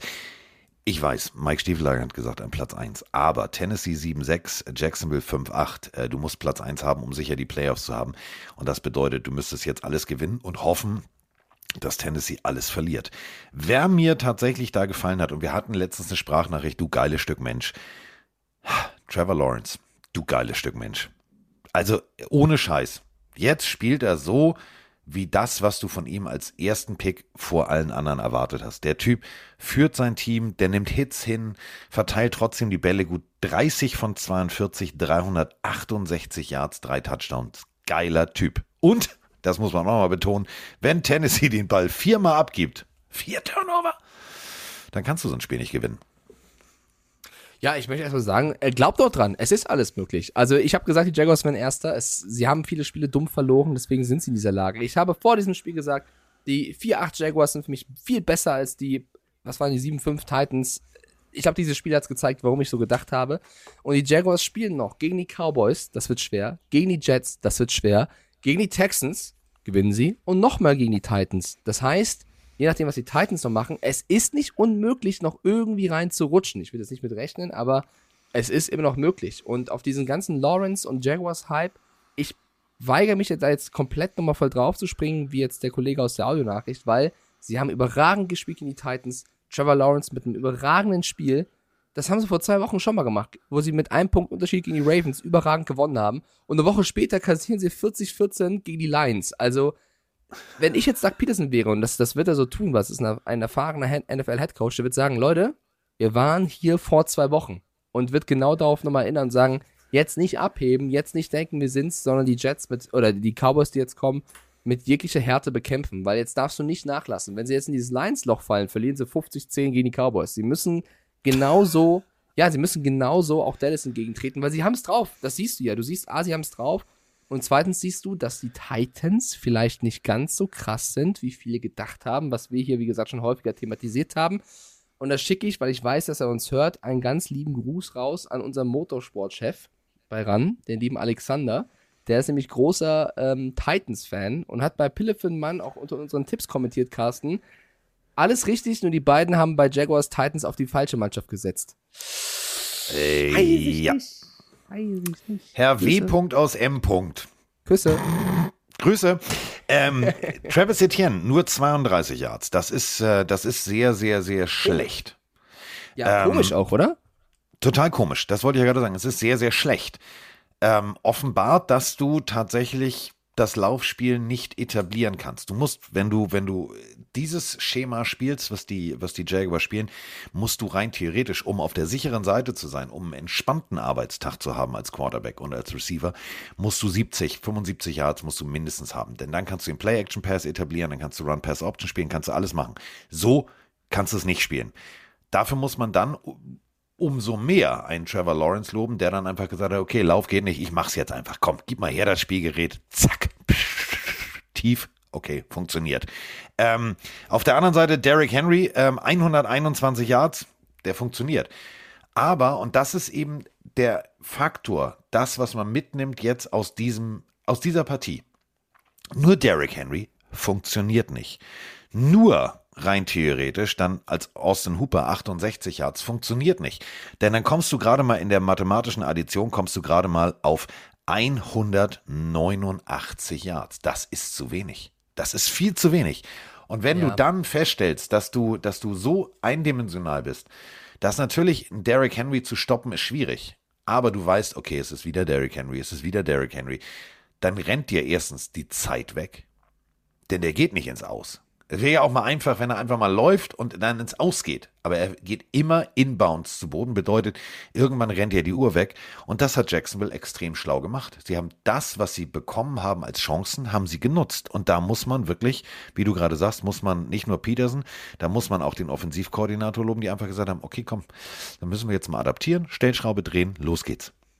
Man muss dazu sagen, meine Titans haben in der Defensive auch zwei, drei äh, Leistungsträger gefehlt und es war oder ist das erste Mal seit 2018, dass die Titans unter Mike Rabel drei Spiele in Folge verloren haben. Ich finde ja, dass sie gut angefangen haben. Also am Anfang hat ja Henry funktioniert, hat das hat alles funktioniert und dann kommen die Jaguars um die Ecke, die äh, ich glaube aus aus vier Quarterback Sacks, also irgendwie dann zweimal scoren, also noch drei oder vier Turnover haben. Also sie haben das Spiel ja komplett, was das Momentum angeht, im zweiten Viertel gekickt. Also Titans kommen super rein und auf einmal geht gar nichts mehr. Und bei den Jaguars ging alles. Zay Jones mit diesem sensationellen, äh, sensationellen Catch.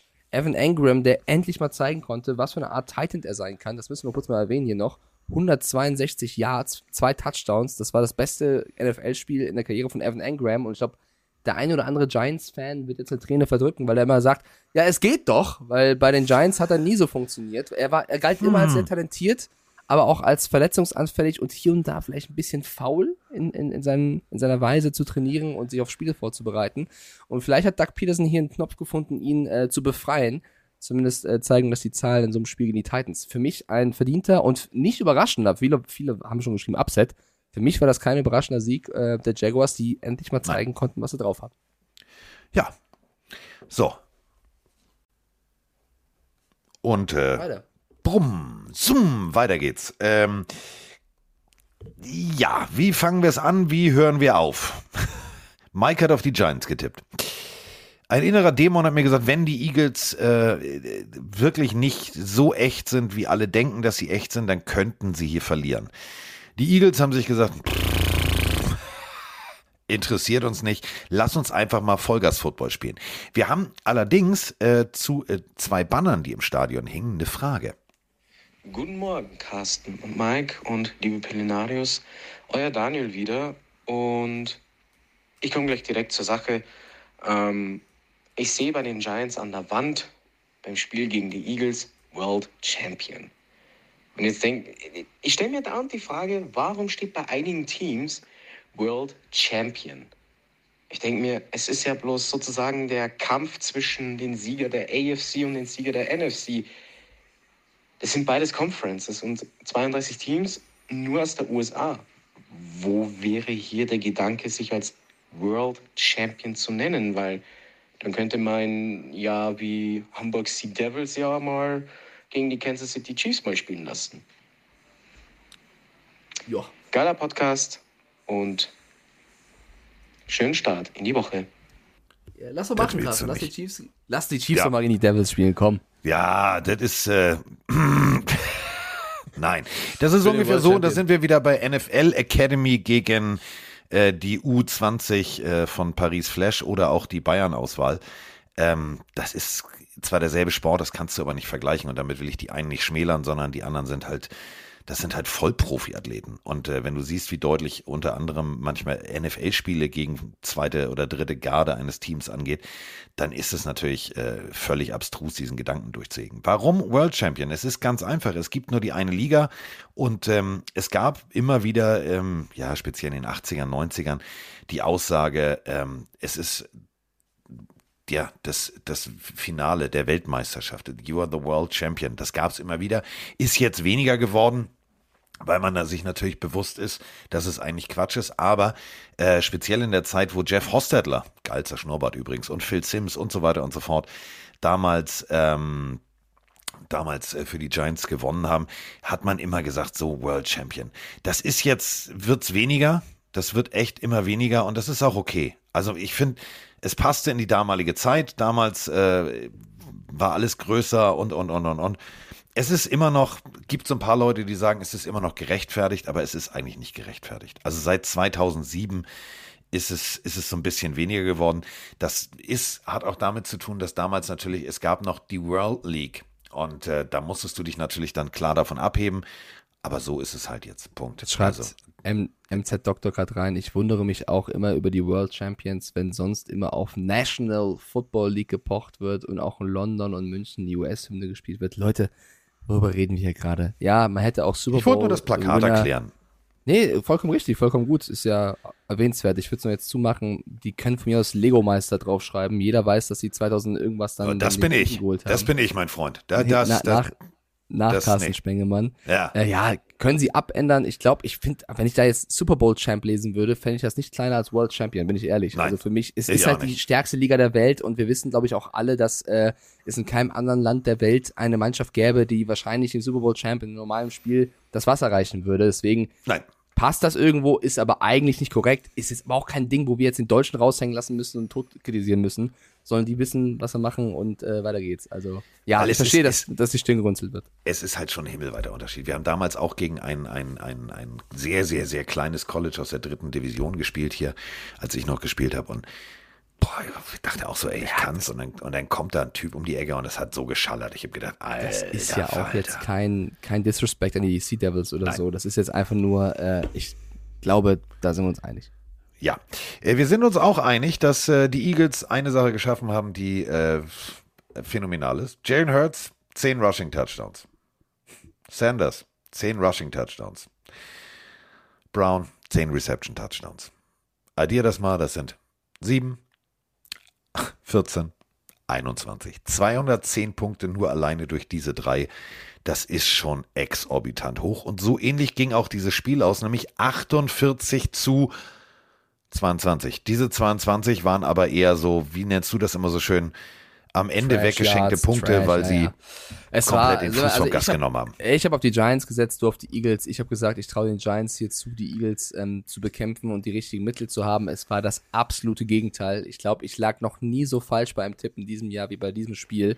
Äh, die Giants haben mich massiv enttäuscht. Auf der anderen Seite die Eagles äh, nicht überrascht, aber es gibt viele Spötter, die sagen, die größte Stärke der Eagles sei der, der, der Schedule, also der Spielplan. Ähm, ich finde, eine noch größere Stärke neben den zugegebenermaßen etwas leichteren Spielplan ist das Teamgefüge und ähm, die Mentalität. Wenn du siehst, wie ein, wenn ein Sanders ein Touchdown erzielt, wie ein Scott, ein Gainwell, ein Hurts, also alle anderen Spieler, die auch Laufspielzüge machen und Touchdowns erzielen, hinlaufen, sich mit dem freuen, das ist harmonisch. Das ist ein Team, was füreinander kämpft, füreinander spielt, emotional tickt und deswegen, wenn sie, sobald sie Momentum haben im Spiel, sind sie kaum noch aufzuhalten. Ähm, und das ist eine ganz, ganz große Stärke von so einer Mannschaft. Da ist keiner irgendwie auf sich bedacht, sondern jeder spielt für jeden. Und das macht die so gefährlich. Und das ist auch der Grund, warum ich sage, also ja, sie haben jetzt die Playoffs sicher, das war vorher schon klar, sie stehen 12-1, sie haben den besten Rekord, das wissen wir alle. Und dieser Spielplansvorwurf, Vorwurf, Fakt, wie auch immer, ist auch im Raum. Trotzdem, dieses Team ist so harmonisch, dass ich sage, an einem guten Tag sind die nicht zu schlagen. Und das ist eben gefährlich, wenn du dann als äh, im Super Bowl, wann auch immer Chiefs, wer auch immer da stehen wird, Bills, Dol- Dolphins, keine Ahnung was, Bengals, das, das ist nicht zu unterschätzen. Ähm, die werden auf einer Welle daherkommen. Das, da sagen viele ja, aber die dürfen keinen unterschätzen. Richtig. Aber wenn die ins Laufen kommen, schwierig, sehr schwierig Und zu laufen, laufen, Giants- ist, da, laufen Ja. ist das Stichwort. Also wenn du eine, eine, eine, ein Malada und Konsorten hast, die 15, 20 Yards tief Run-Block setzen, die wirklich mit der ganz, ganz groben Kelle ausgeteilt werden, dann ist es kein Wunder, dass Miles Sanders mit 17 Läufen 144 Yards und zwei Touchdowns macht. Und mit dem Laufspiel nimmst du natürlich effektiv Zeit von der Uhr. 32 Minuten 30 Sekunden stehen 27 Minuten 30 auf Seiten äh, der Giants gegenüber. Das ist genau der Faktor, wie du jede gegnerische Mannschaft knackst. Und wenn du dann einen Jalen Hurts hast, der wie Patrick Mahomes nach links rausläuft und dann aber irgendwie merkwürdigerweise noch einen Ball los wird, obwohl der eigentlich, ja, äh, eigentlich schon dreimal gesackt ist, dann hast du einfach alle Zutaten, die funktionieren. Und ich meine, ich habe jetzt Brian Dable über Wochen als Coach of the Year angepriesen und für mich ist er da auch noch in der Verlosung, auch mit 7-5-1, auch wenn sie die letzten Spiele fast alle verloren haben, bis auf das Unentschieden und echt im Loch sind gerade. Aber das war ein Spiel, und das hat Dable, deswegen mag ich ihn so gerne, auch nach dem Spiel neidlos anerkannt. Die wurden nicht nur aufgrund der besseren Spieler besiegt, sondern sie wurden auch outcoached. Und das hat Dable eben gesagt. Sie haben auf alles, was sie versucht haben, ein Mittel gehabt und haben selber die Giants überrascht. Äh, Saquon Barkley, der so ein bisschen, äh, ja, der- das Prädikat für, für Gewinnen so ist bei denen, hat keinen kein Faktor äh, gehabt. Der war komplett raus aus dem Spiel. 28 Yards. Der war komplett weg. Da musste Jones teilweise wild improvisieren. Die hochgelobte Defense der Giants hat gegen das Laufspiel, diese Laufspielzüge kein Mittel gehabt. Dann kam AJ Brown um die Ecke, es war zu schwer. Also die, in jedem Belang waren die Eagles in diesem Spiel besser, wurden, haben die Giants komplett weg äh, dominiert und hätten auch noch höher gewinnen können. Deswegen, äh, das darfst du als, New York, glaube ich, jetzt, dich jetzt auch nicht zu sehr mit diesem Spiel weiter beschäftigen. Du musst einfach sagen, okay, das haben wir hochverdient verloren, abhaken. Wir haben jetzt ein anderes Problem. Wir haben jetzt fünf, sechs Mal in Folge äh, nicht gewonnen oder vier, fünf Mal in Folge nicht gewonnen. Wir müssen jetzt wieder in die Spur finden, weil ja, es ist eine gute Saison. Nicht jeder hätte gedacht, dass wir jetzt hier sieben Siege haben, aber wir haben immer noch eine Chance, da weit zu kommen und wir müssen jetzt wieder in die Spur finden. Das wird jetzt eher das Hauptaugenmerk sein, als zu sagen, was haben wir jetzt gegen diese krassen Eagles falsch gemacht.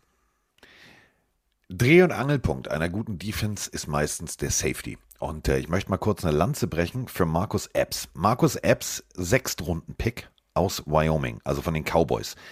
Ähm, selbes College von Mark Zorcha. Kleines College, kein großes Powerhouse. Und äh, ganz viele haben vor der Saison gesagt, ah, mal vorne Fletcher Cox, ja, alles cool. Äh, Graham, das kann was werden. Jetzt noch Sue dazu. Boah, geile Nummer. Aber hinten sind sie verwundbar. Nur mal kurz auf dem offiziellen Statsheet. Sieben Solo-Tackles, acht Tackles gesamt und ein Tackle for Loss. Der Typ regelt da hinten aber mal richtig den Verkehr und wächst von Woche zu Woche über sich hinaus. Und das gefällt mir. Und da sind wir bei genau dem, was du sagst. Ein Mannschaftsgefüge. Du kannst als, als Mitspieler deine Spieler besser machen, indem du ihnen Selbstvertrauen gibst. Und der Typ, der hat eine breite Brust. Der zieht sich inzwischen in der, in der Telefonzelle um und sagt, ich bin klar Kent. Das ist geil. Und das ist eine geile Secondary da hinten. Das auf jeden Fall. Und jetzt vielleicht als Negativbeispiel auf der anderen Seite. Ein Spieler, der eigentlich eine sehr gute Saison spielt, eigentlich ein guter Typ ist. Ich finde ihn auch, äh, bringt sehr viel Qualität mit. Ähm, Jordan Love hat einen fatalen Fehler in diesem Spiel gemacht. Und zwar bei dem Monster-Touchdown äh, von Devonta Smith versucht er, den Ball zu intercepten, anstatt einfach den, den, den Ball incomplete werden zu lassen. Wir sind bei Vierter und Sieben. Da ist wahrscheinlich sogar eine Incompletion besser als eine Interception. Und äh, also das war, also ich habe selten so einen krassen Fehler von einem Spieler in dieser Saison gesehen, in so einem Spiel. Das hat so viel Momentum auf Seiten der Eagles geschafft und er selber, also ich glaube, da wird sich einiges anhören müssen, weil er ist ein guter Spieler. Er ist einer der, der besten bei den Defensive Backs. Ähm, wie gesagt, ich will hier nicht kleinreden, aber diese eine Aktion war wirklich, also schlimmer hättest du es nicht spielen können.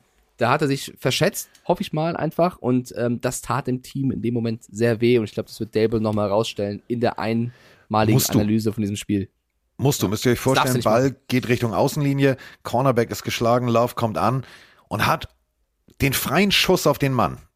Er muss da gar nicht oben, triff ihn auf der Hüfte. Den fängt der niemals, wenn du in dem Moment, und er wäre in dem Moment da gewesen, versucht aber die Interception, die völlig unnötig ist, weil wenn es Vierter und ein paar zerquetschte ist und du versuchst, den Ball runterzuschlagen und es ist ein Incomplete Pass, ist es ein Turnover on Downs. Das bedeutet, du kriegst den Ball da, wo er geworfen wurde, nicht da, wo du ihn abgefangen hast. Also da war kurzzeitiger Talentverlust im Kopf. Also Notre Dame ist schon, ne, der, der weiß schon, wie das Spiel spiel, gespielt wird, der kennt die Regeln. Da war, ich sag mal so, macht sich auch gut und dann kriegst du noch eine Prämie, aber Spiel mannschaftsdienlich. Und da sind wir wieder bei deinem Gegenüber ähm, in Wyoming. Markus Erbs. Geiler Safety. So, Also Bömmel schreibt gerade noch rein, äh, wäre er in den Receiver geballert, hätte Targeting bekommen. Nein, du sollst Nein. natürlich nicht wegjagen, Nein. wenn der Ball noch nicht da ist, aber du kannst ja so spielen, dass du Smith bei der Annahme störst, den Ball versuchst zu spielen und nicht versuchst zu fangen. Also äh, vor herlaufen, die Hände aufhalten und der Hoffnung, der Ball fällt da rein, ist das Falscheste, was du machen kannst. Genau, Bömmel, guck's dir bitte nochmal an. Das ist kein Targeting. Du darfst den Mann in dem Moment treffen. Und wenn du nicht, und du hast die Erfahrung, triff ihn unten auf Hüfte, da wo du Bäume fällst. Bäume fällst du immer unten. Du musst nicht oben reinschallern, sondern mach die Hände nach oben und Schulter, aufs, Schulter auf dem Oberschenkel. Dann fängt der den Ball nicht. Hundertprozentig nicht. Und da gibt's auch keine Strafe, kein gar nichts. Ja. Ja. Also verdienter Sieg der, der Eagles. Ähm, ja, Punkt Ja. für dich. Ich habe vorhin bei den Bills gepunktet, deswegen unentschieden beim Tippspiel. Ja. Ah, So. Ähm, jetzt geht's los, Freunde. Jetzt geht's los. Jetzt geht's los. Jetzt geht's los. Jetzt, äh, jetzt, jetzt legen wir, jetzt, jetzt legen wir den Pinsel, jetzt legen wir den Pinsel mal nach vorne hier.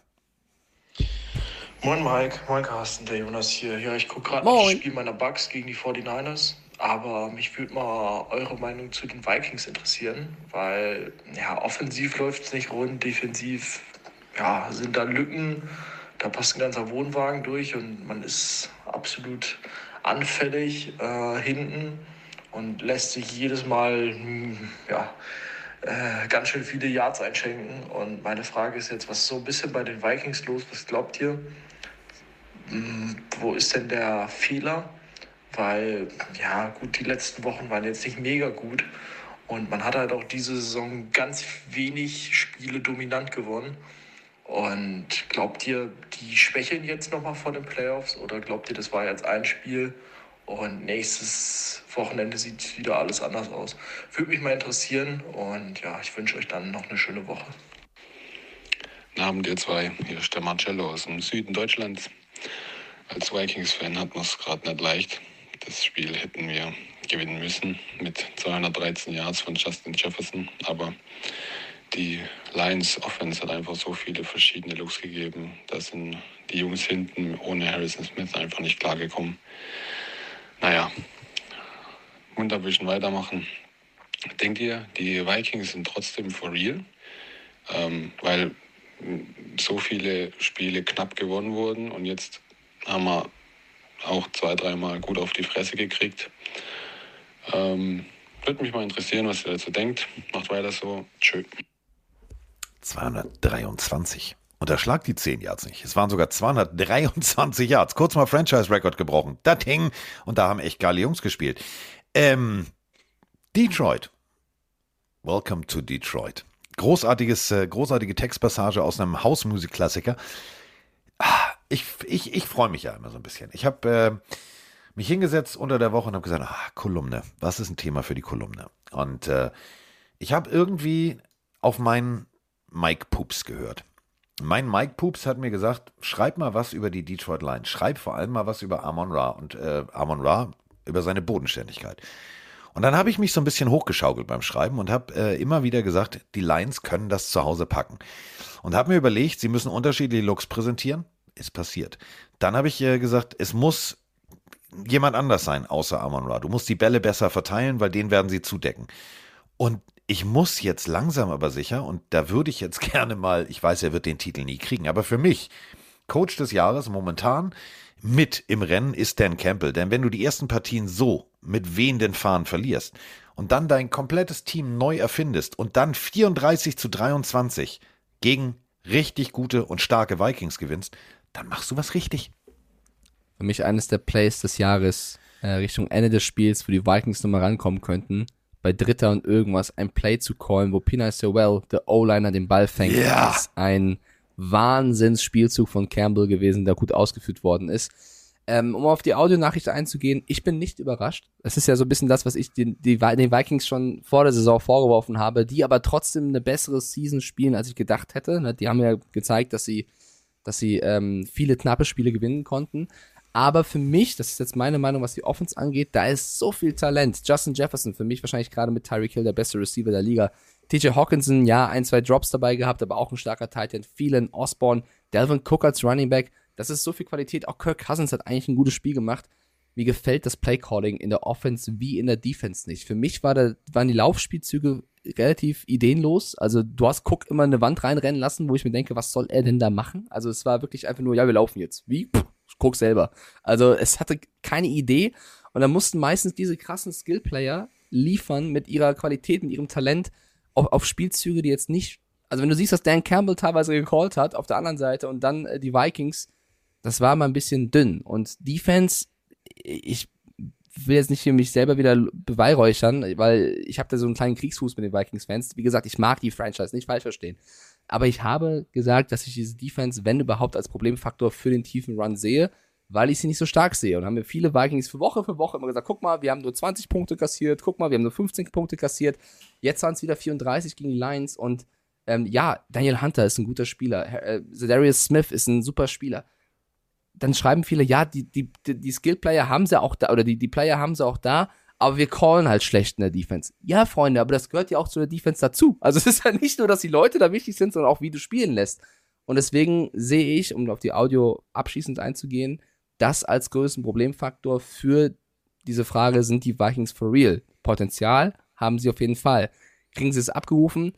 Zu selten. Und deswegen können sie solche Spiele, wo sie eigentlich statistisch super Werte haben, Jefferson, Cousins und Co., bis auf Cook jetzt, solche Spiele verdient verlieren, weil die Lions waren kreativ, die waren mutig. Schau allein mal, wie viele Spieler beim Rushing aufgelistet sind bei, bei den Lions und wie viele bei den Vikings. Das steht 6 zu 2, weil die einfach kreativer sind in dem, was sie spielen lassen. Und deswegen kann ein Team hier auch die Vikings schlagen. Für mich hier auch kein Upset. Wir haben beide gesagt, selbstbewusst, die Lions machen das. Und ich werfe jetzt rüber zu Carsten.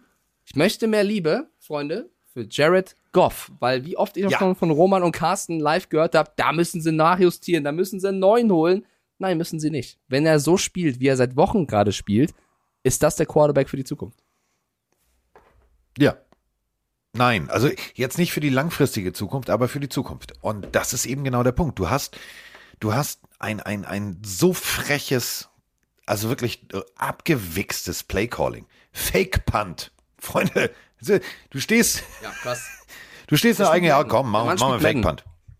Der spielt Madden. beim Madden. So, Pina Sewell, bestes Beispiel. Ähm, es gibt so Momente, also ich kriege manchmal ein bisschen Schnappatmung, wie Jared Goff den Ball hält. So bestes Beispiel, wenn er unter Druck gerät. Dann kommen Pässe nicht wirklich genau raus. Äh, müsst ihr mal drauf achten. Es gibt so Bilder, ähm, so hältst den Ball nicht. Dann muss er nochmal nachjustieren. Das ist immer die halbe Sekunde, die ihn früher bei den Rams meistens dann zu Boden gebracht hat. Das kriegt er jetzt irgendwie hin. Das ist gut. Das ist wirklich gut. Und wenn du dann wirklich so Sachen hast, wie eben einen, einen O-Liner, den du als eligible Receiver anmeldest, den keiner, den keiner der Vikings auf dem Zettel hat, der dann auch noch vom Cornerback den Ball runtergeschlagen kriegt, nachdem er den Catch gemacht hat, wo ich gedacht habe, so, oh, Sewell, nicht jetzt hauen, nicht hauen. So, also kurz mal, äh, da war der Schiedsrichter wirklich drauf und dran zu sagen, ey, Freunde, beruhigt euch. Ähm, das war geiles Playcalling. Einziges Problem ist, du sagst es, Jared Goff, wenn er jetzt so weitermacht, ich habe immer Angst und ich glaube, das geht jedem, jedem NFL-Fan und vor allem jedem Lions-Fan da draußen so.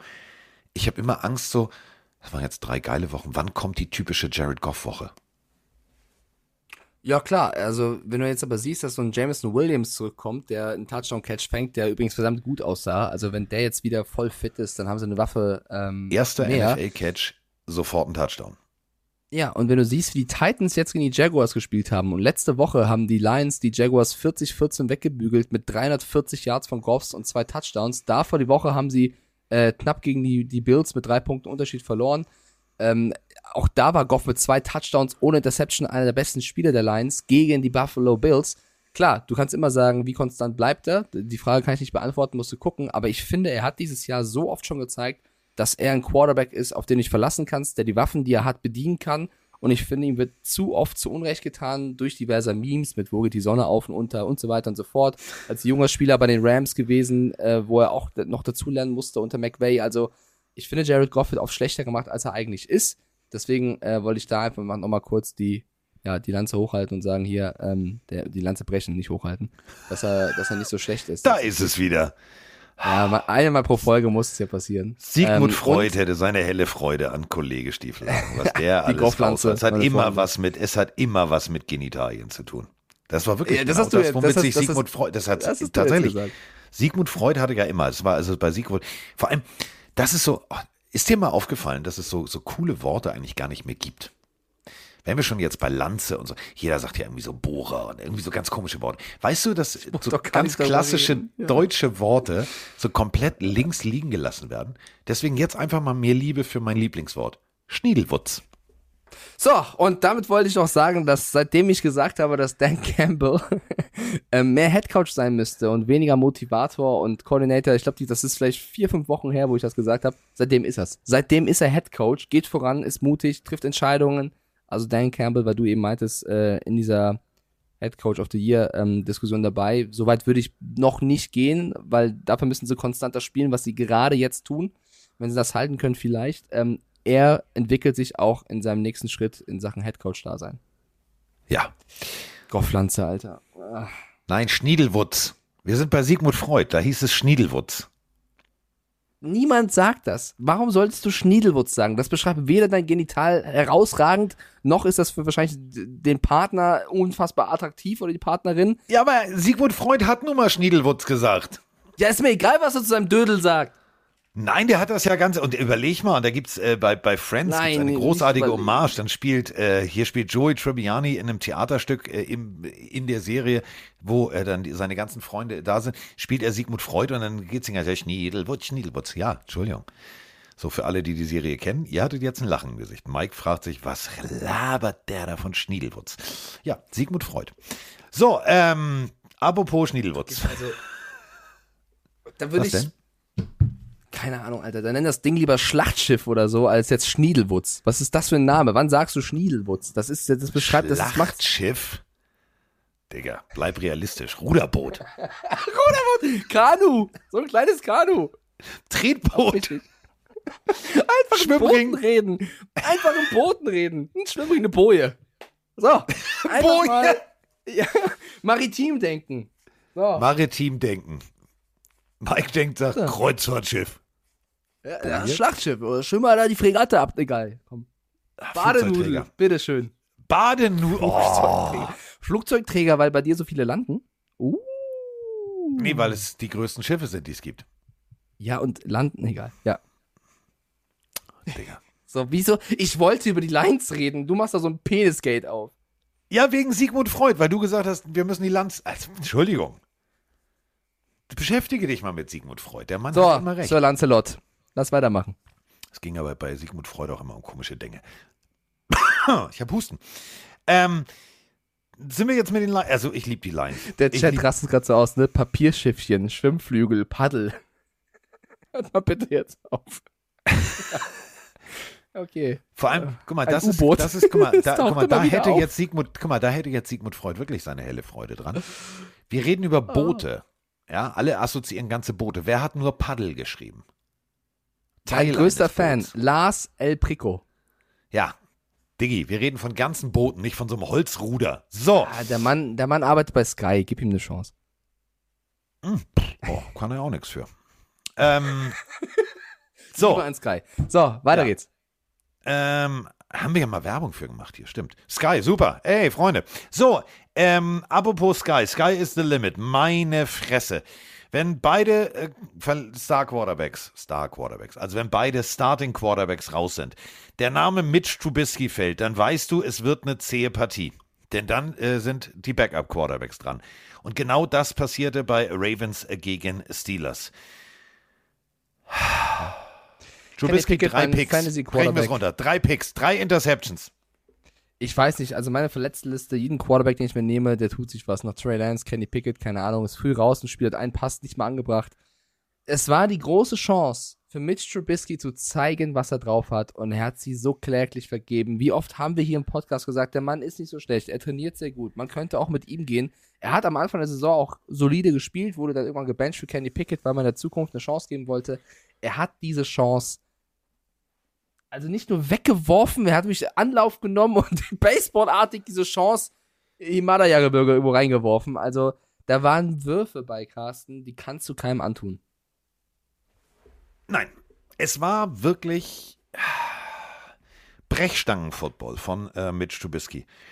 An sich hast du ja alles da. Du hast, du hast Najee Harris, du hast, äh, du hast Fryermuth, du hast, du hast gute, du hast gute, gute, gute Mitspieler, aber ähm, du kriegst es nicht, du kriegst es nicht auf dem Rasen. Ähm, äh, sogar Huntley musste raus. Also hat einen, Hit von Fitzpatrick gekriegt, einen harten Hit, aber einen regelkonformen Hit. Ja, der muss dann auch raus. Ja.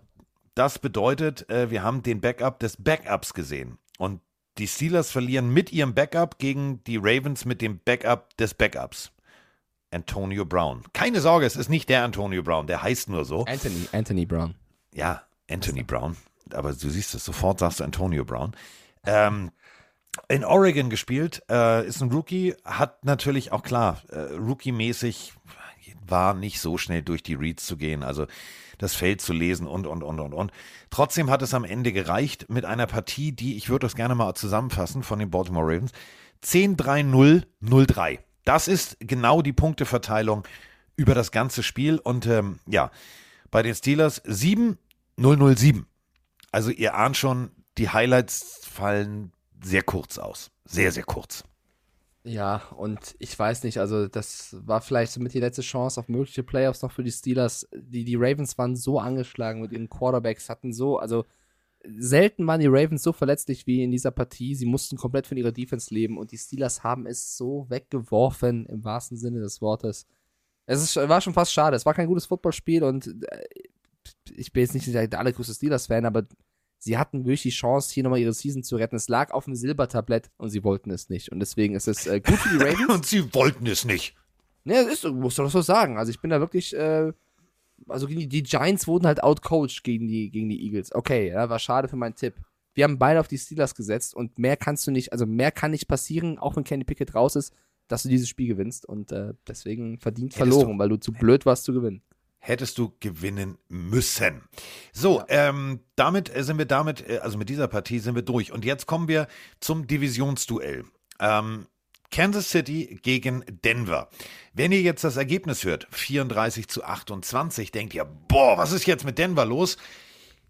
Ja, irgendwann in der zweiten Hälfte haben sie sich gesagt, hm, da geht doch was und jetzt geht erstmal hier was, nämlich eine Sprachnachricht. Moin Carsten, moin Mike, Dirk aus Amir. Nach der Köln-Nummer hat mich die Grippe auch erwischt, ganz hart wie Mike auch. aber ich schaue mir gerade das Kansas City-Denver-Spiel an. Wir sind gerade vier Minuten noch zu spielen im zweiten Viertel.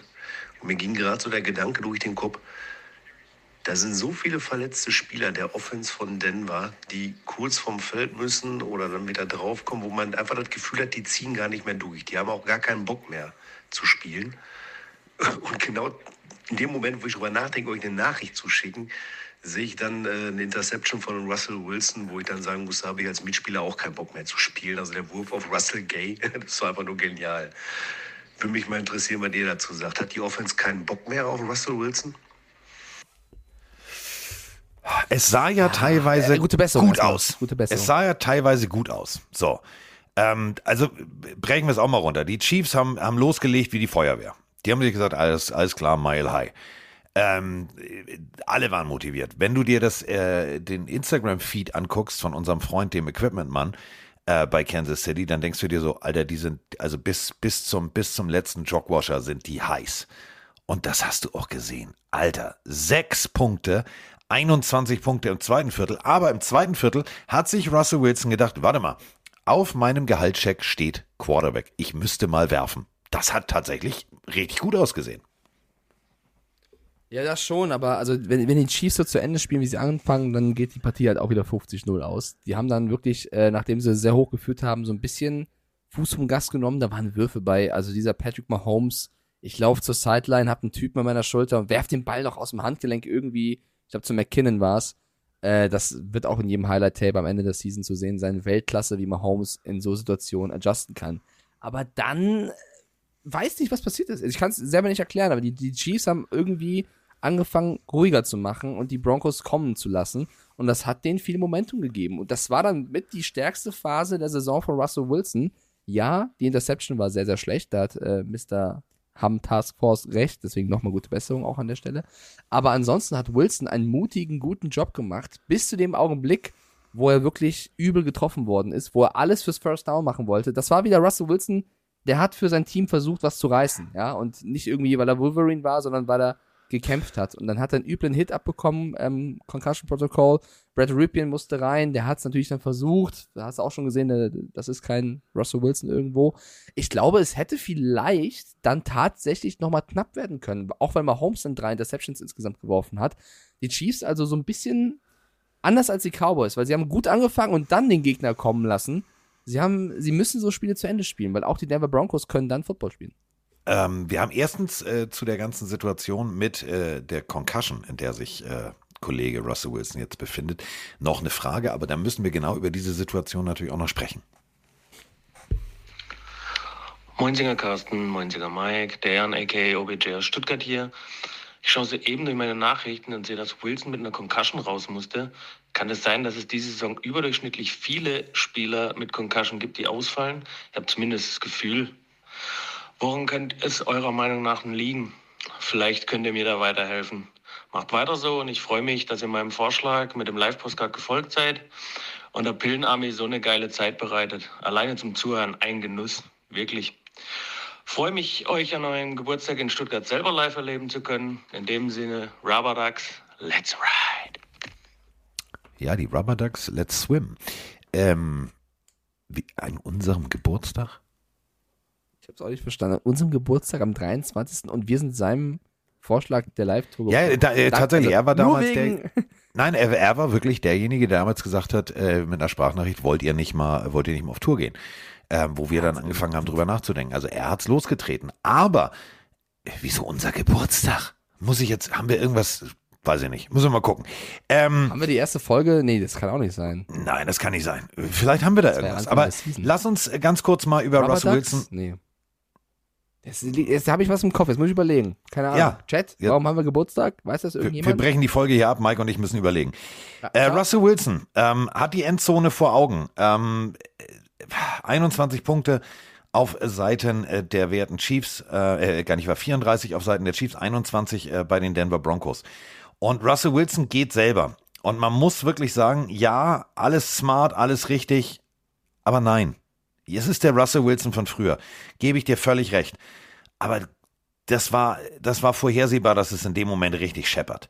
Zwei Leute von vorne, also die Defense der Chiefs hat da alles richtig gemacht, haben äh, das, die, die Wege zugemacht, haben sich hingestellt.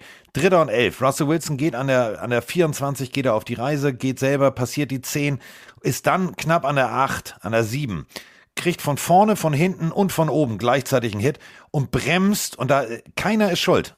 Er bremst mit seinem Helm. Das siehst du auch danach. Er hat komplett Rasen im Gitter. Ähm, da muss man sagen, wenn da, wenn da äh, Clark von hinten ankommt, sich auf dich raufwirft, was alles regelkonform ist und du mit dem Helm bremst, dann ist das halt so. Ähm, es gibt momentan mehr Gehirnerschütterung, weil man intensiver drauf achtet. Ähm, früher hättest du das weggeschüttelt und hättest gesagt, ja, nee, kann ich. Heutzutage, die Spieler sind vorsichtiger geworden, zu Recht. Äh, die Teams sind vorsichtiger geworden, auch zu Recht und Gott sei Dank.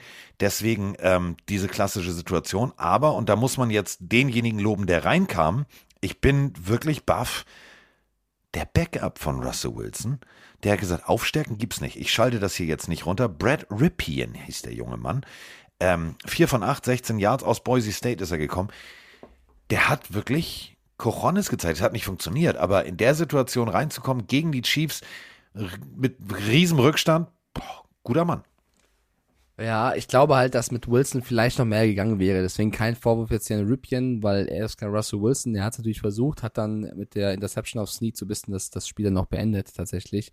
Ist natürlich auch eine undankbare Situation, da reinzukommen. Also ja, Wilson hat das vielleicht in der Situation nicht clever gemacht. Ich glaube, das ist aber auch ein, also das passiert eben auch, wenn du diesen Druck von außen hast, diesen medialen, wo du liefern musst. Du willst dann auch einfach zeigen, dass du es drauf hast. Und deswegen verstehe ich, warum er da alles versucht gegeben hat für sein Team, was dann im Endeffekt äh, keine schlaue Aktion war.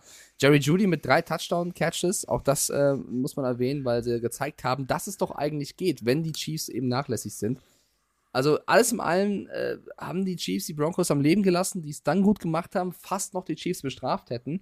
Und ähm, ist, ja, ich finde es auch wieder geil, Carsten, wenn du das Spiel gesehen hast, wie Nathaniel Hackett da an der Sideline steht und auch fast gar nichts mehr macht, weil die Calls macht eh Kubiak und nicht mehr er.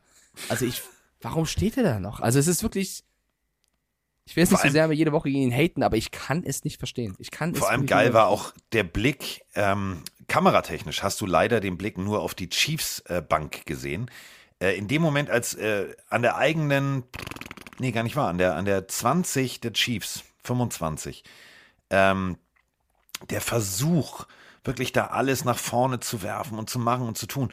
Und dann siehst du halt wirklich, wenn du den Umschnitt irgendwann siehst, du siehst die komplett, also wie du sagst, da, da, da, da emotionsloser kannst du an der Seitenlinie nicht stehen. Kannst du wirklich nicht stehen. Und da muss man wirklich dann irgendwann mal fragen und sagen, ihr erkennt doch, wo das Problem ist. Ihr seht plötzlich, Russell Wilson kann es noch. Jerry Judy kann es noch. Ähm, ihr habt jetzt einen neuen Playcaller, der kann es auch einigermaßen. Aber bitte bringt ihn doch nicht in diese Drucksituation. Denn bestes Beispiel war die, die, der Pick Six von Willie Gay. So eine Körperbeherrschung musst du erstmal haben. Den getippten Ball selber zu fangen, indem du ihn runterholst und dann loszulaufen. Und da der Blick auf, auf Denver war so, ja, also das war jetzt doof. Ähm, hm, wir kriegen den Ball ja jetzt zurück, dann spielen wir nochmal. Das sah nulltens aus wie, ey, scheiße und komm, wir müssen jetzt, sondern so, ja, doof, ne? Machen wir aber gleich besser. Funktioniert nicht. Das Coaching da in Denver funktioniert nicht. Ne, bin ich auch bei. Übrigens, der Chat schreibt, dass wohl der Kollege aus der Audio meinte, er habe Geburtstag. Wenn das so sei, Ach so. machen wir uns in Stuttgart. Ja, dann Happy Birthday. Dann machen wir ja mit dir. Vielen Dank und für die Einladung. Du zahlst also. Ist ja super. Alles auf deinen Nacken. Tiefblech schreibt noch rein, dass am Freitag in Frankfurt die 340. Folge sein wird und er ist live dabei. Sehr geil. Wir nähern uns also den nächsten Meilenstein. Freuen wir uns drauf. 350. Alright. Das müssen wir 350 müssen wir feiern. Das wird dann so Richtung Silvester sein, ne? 350. Ah, okay. Ja, ja, ja, ja, ja. Auch gut, gut gerechnet. Sehr gut gerechnet. Ja, ähm, also 34 zu 28. Äh, Kansas City 10-3, 5-2 äh, on the road. Die können zu Hause wie auch äh, on the road. Also ganz ehrlich, ähm, in meinem Power Ranking Chiefs wieder auf 1, Bills runtergerutscht. Ähm, also Chiefs Football ist, ist for real. Wenn du dir anguckst, wer hat denn da alles, also wer hat denn, wer hat denn keinen Ball gefangen? Formulieren wir es mal so. Formulieren wir es mal so. Gucken wir mal auf den Restplan der Denver Broncos. Was haben wir denn noch auf dem, oh, Brauchst du nicht drauf gucken, Carsten. Die Saison ist vorbei. Sie brauchen einen neuen Headcoach. Der Restspielplan von denen ist genauso interessant wie äh, die No, der ist, der ist, pass auf, da sind, der, der kann schon Zünglein, Zünglein, an der Waage werden. andere, ja. Ja, genau, für andere. Ähm, es geht nach Arizona. Nein, Arizona kommt. Dann geht es nach Los Angeles zu den Rams. Dann geht es ins Arrowhead Stadium. Ja. Okay, aber dann ist ja doch egal, weil die Chiefs sind ja safe dabei und die anderen beiden Und dann geht's, sind nicht äh, dabei. dann kommen die Chargers. Und äh, da kann es tatsächlich noch das Zünglein an der Waage werden, äh, denn die Chargers sind äh, wieder erstarkt. Da sprechen wir gleich drüber. Ähm, ja, also auf jeden Fall eine Sache ist klar. Wenn Denver verliert, äh, dann freuen sich die Seahawks und äh, die Seahawks sind auch gleich das nächste Thema. Und dazu haben wir nämlich auch eine Sprachnachricht, denn äh, wenn jetzt rein theoretisch, also Denver weiter verliert, dann würde ähm, Mr. Carter immer weiter für diesen Fan Pick Nummer 1 werden. Moin Mike, moin Carsten, der Sven, a.k.a. Gosrak aus dem Rheinland mal wieder hier. Meine Seahawks haben mal wieder verloren, aber ich bleibe positiv, denn auch wenn wir uns mal wieder haben überlaufen lassen, in einer Sache sind wir ganz weit vorne mit dabei und das ist Draft-Position. Denn die Broncos haben mal wieder verloren, bitte auch so weitermachen, alle anderen Spieler auch noch verlieren. Und das stimmt mich positiv, denn die Run-Defense ist unser Problem. Und welcher Spieler könnte uns an Position 3 overall da helfen? Richtig, Jalen Carter. Jalen Carter ist der für mich beste Defense-Spieler im kommenden Draft. Er ist generell der beste Spieler im Draft. Und Carsten, du hast auch Defense gespielt. Dir geht doch das Herz auf, wenn man den Jungen spielen sieht. Und für alle anderen. Jalen Carter war letzte Saison in dieser historisch guten Georgia Defense der beste Spieler. Alle Leistungsträger sind abgehauen und Jalen Carter sagt sich, du, mir scheißegal, ich dominiere trotzdem. Ich will den Jungen haben. So ein bisschen, warte mal, ich will den Jungen haben. Das klingt ja ein bisschen wie, es soll sich mit der Lotion eincremen. Das macht mir Angst. Aber du hast recht. Äh, du hast völlig recht. Seattle braucht einen in der Mitte, der die Wege zumacht. Denn, ähm, wie sollen wir es jetzt am nettesten formulieren? Mike und ich haben gesagt, die Seattle Seahawks gewinnen diese Partie. Sam Darnold, das ganze System, es funktioniert nicht in Carolina. Und ähm, unsere Freunde Thomas und Fabienne sind auf dem Weg. Äh, das war übrigens eine Fehlinformation von meiner Seite. Die fliegen tatsächlich erst nach Carolina und gucken sich ein Spiel an und dann nach New York äh, zum Christmas Shopping. Und ähm, rechtzeitig zur Anreise von äh, Fabienne und Thomas haben sich die Carolina Panthers gedacht, weißt du was, wir können doch Football spielen. Lass uns doch mal Football spielen und schlagen die Seattle Seahawks 30 zu 24. Und äh, Carter wäre hier das probate Mittel, mal den Lauf durch die Mitte zu stoppen. Ähm, Großartiger Junge. Guckt euch mal das Highlight-Tape an von ihm bei Georgia. Das ist, ist ein Viech. 88 ist seine Rückennummer. Eigentlich eine klassische Tight End-Nummer, aber ähm, er ist auch tight. Also sehr, sehr tight in der Mitte. Der ist immer da, wo der Ball ist. Geiler Spieler. Ähm, könnte tatsächlich der perfekte Fit sein für die Seattle Seahawks. Denn wenn sie eins nicht können, das haben wir jetzt gesehen, Druck generieren und den Lauf stoppen. Das war jetzt nix. Aber du bist doch nicht, du bist ja nicht die Broncos, du bist die Seahawks dieses Jahr. Du stehst 7-6, du hast noch alles, äh, Ja. du bist noch voll dabei im Playoff-Rennen. Klar, kannst dich drüber freuen, wenn du in einer guten Position picken kannst und vielleicht deinen Spieler holen kannst, aber auch wenn das Spiel jetzt hier verloren ging, schau doch nochmal auf dieses Jahr. Und ich möchte kurz erwähnen, ganz gerne nachhören in der letzten Folge, dass bei dieser Partie wir beide zwar auf die Seahawks getippt haben, ich aber gesagt habe, es könnte sehr, sehr knapp werden, weil ich die Panthers Defense vor allem sehr, sehr gut finde. Da meintest du, na, nee, das wird schon, die Seahawks machen das schon. Es war ja nicht nur die Defense, dieser Lauf. Also, wenn du das siehst, auf beiden Seiten, dann musst du sagen, wenn die Seahawks gegen, sollten sie in die Playoffs kommen und sollten sie gegen ein Team spielen, was einen guten Lauf hat, die werden fast keine Chance haben. Weil wenn du so verteidigst, du kannst diese Yards gar nicht aufholen und die, also no front, aber die Panthers spielen mit Hubbard und äh, Foreman, das ist gut, aber das ist jetzt nicht, dass du sagst, das ist der beste Lauf der Liga. Und selber, wenn Kenneth Walker fehlt, kommst du mit Travis Homer und Co. auf die 46 Yards, kein Touchdown. Da verlierst du das Spiel einfach am Boden. Ganz egal, wie gut du dann wirfst, wie gut du dann den Pass verteidigst, du kannst das nicht aufholen. Und das ist etwas, an dem die Seahawks arbeiten müssen. Ähm, weil die Panthers haben es natürlich gut gemacht, will ich hier auch nicht kleinreden. Äh, starker Sieg, aber erster Auswärtssieg dieses Jahr. Aber die Seahawks, das ist eine, keine, kein, kein Fehler, den sie offenbaren, der schwer zu ent- entschlüsseln ist, sondern der ist halt komplett offensichtlich. Und äh, wenn sie wirklich tief gehen wollen dieses Jahr mit dieser Rookie-Truppe, was ein Erfolg wäre, dann müssen sie versuchen, daran zu arbeiten. Und ich halte es so ein bisschen wie Steve Wilkes, weil Steve Wilkes ist mein heimlicher MVP in dieser Folge hier. Das ist der Interimscoach, wenn ihr so wollt, Head Coach von den Carolina Panthers. Unter ihm stehen sie übrigens 4-4. Ja, also sie haben fünf Siege jetzt eingefahren. Davor hatten sie nur einen einzigen unter Matt Rule. Wer hätte gedacht, dass irgendein Interimscoach besser ist als Matt Rule? Ich nicht. Nein, er keiner von uns. Und deswegen, dafür feiere ich ihn. Er sagt, als ich hier übernommen habe, dieser Sieg, das gehört meinen Jungs, die hier alles gegeben haben und gut gespielt haben und sich belohnt haben. Denn als ich übernommen habe, sind Spieler abgehauen. Grüße an äh, Anderson oder McCaffrey. Äh, ist der Coach gegangen oder wurde gegangen und meine Organisation hat getankt. Also er sagt öffentlich, meine Franchise hatte den Plan zu tanken, aber wir haben was dagegen und performen hier. Und das öffentlich zu sagen, mit diesem verschmitzten Lächeln zu sagen, keiner hat mehr uns geglaubt, nicht mal die eigene Organisation.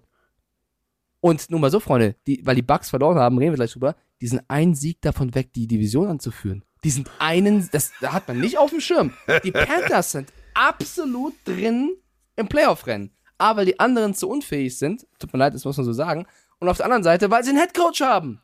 Und da, ich bin doch nur so ein kleiner Dulli aus München, der ab und zu Football guckt. Wie kann ich das sehen, dass Matt Rule es nicht packt und dass jeder andere besser macht? Stell dir mal vor, die hätten McCaffrey und so noch. Meine Güte, Ja. da rege ich mich jetzt drüber auf, wenn ich mich da reinsteige, aber da schüttle ich den Kopf. Steve Wilkes, bester Mann. Da äh, muss man jetzt wirklich mal eine Lanze brechen für Steve Wilkes. Neun, das ist das für mich klarste Verhältnis an diesem, ja wahrscheinlich in den ganzen letzten Wochen. 39 Minuten 16 Sekunden hatten die Carolina Panthers den Ball. Und das bedeutet, dass Seattle gerade mal 20 Minuten 44 mit dem Spielgerät unterwegs sein durfte. 24 First Downs auf Seiten von Carolina.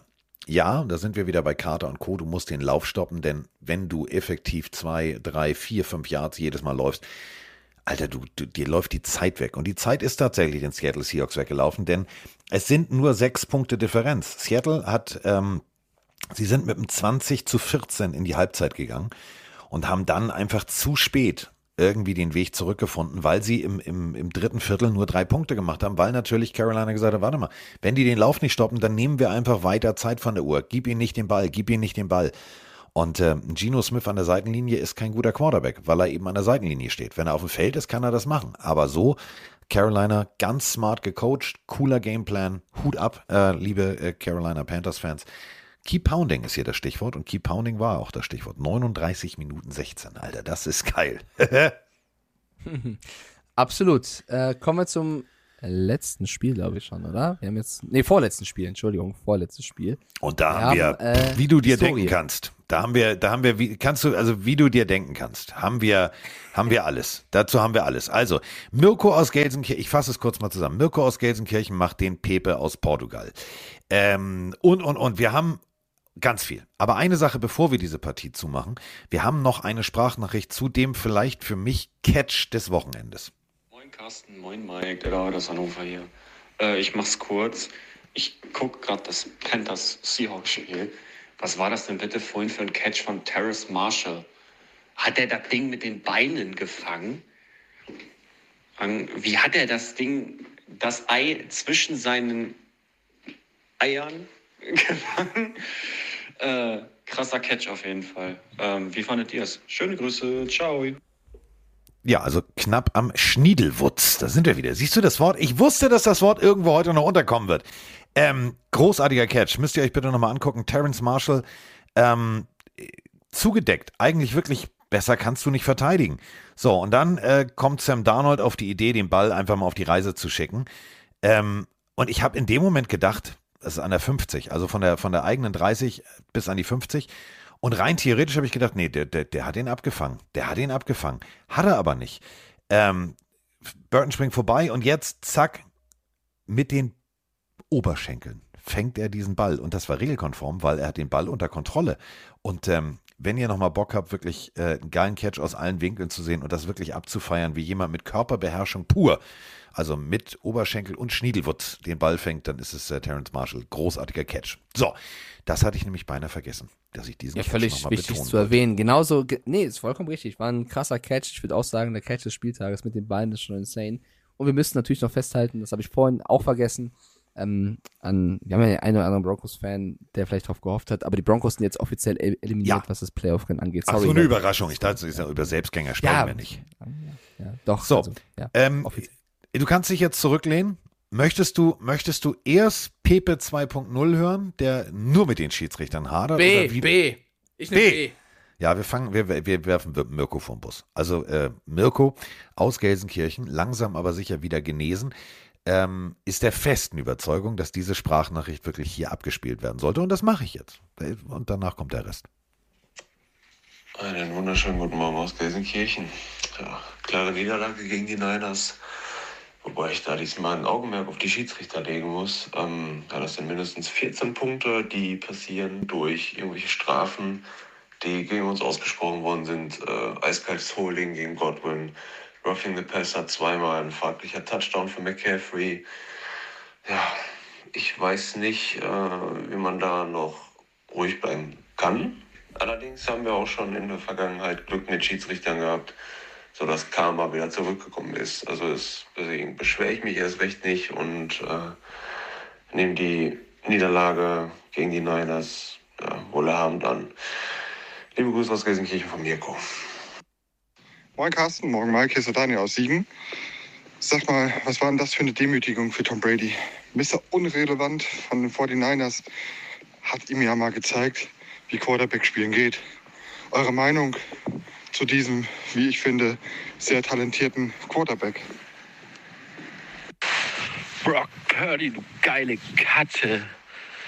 Du Mr. Irrelevant mit Eiswasser in den Venen. Alter Falter, was geht da ab? Der Mann macht Spaß. Das ist einfach nur geil. Was der in der ersten Halbzeit jetzt abgeliefert hat, ey, ich komme aus dem Staunen gar nicht mehr raus. Ich feier's nur noch. Aber ich habe mal eine Frage. Wenn der jetzt so abliefert, und ja, ich weiß, das ist alles ein bisschen früh und aber wenn der jetzt so abliefert und die Niners, man, wir spinnen jetzt mal weiter, ähm, Richtung Super Bowl trägt und einfach so befreit weiterspielt wie jetzt in der ersten Halbzeit gegen Tampa Bay. Ähm, was ist dann nächste Saison mit Jimmy G, Trey Lance? Was geht da ab? Äh, hier ist übrigens der Basti. Wunderschön aus der Macht's gut. Äh, Mahlzeit Leute hier, Michael aus Ice.de City. Kurze Frage, gerade zu dem Bugs-Spiel, gerade 35-0, die Interception von Tom. Äh, wann ist es soweit, dass der Trainer vielleicht sagen würde, ey Tom, wir brauchen dich noch, ich nehme dich raus, deine Hand ist eh leicht verletzt nach dem Zusammenprall.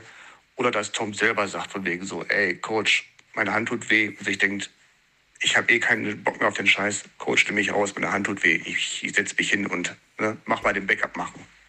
Was meint ihr dazu?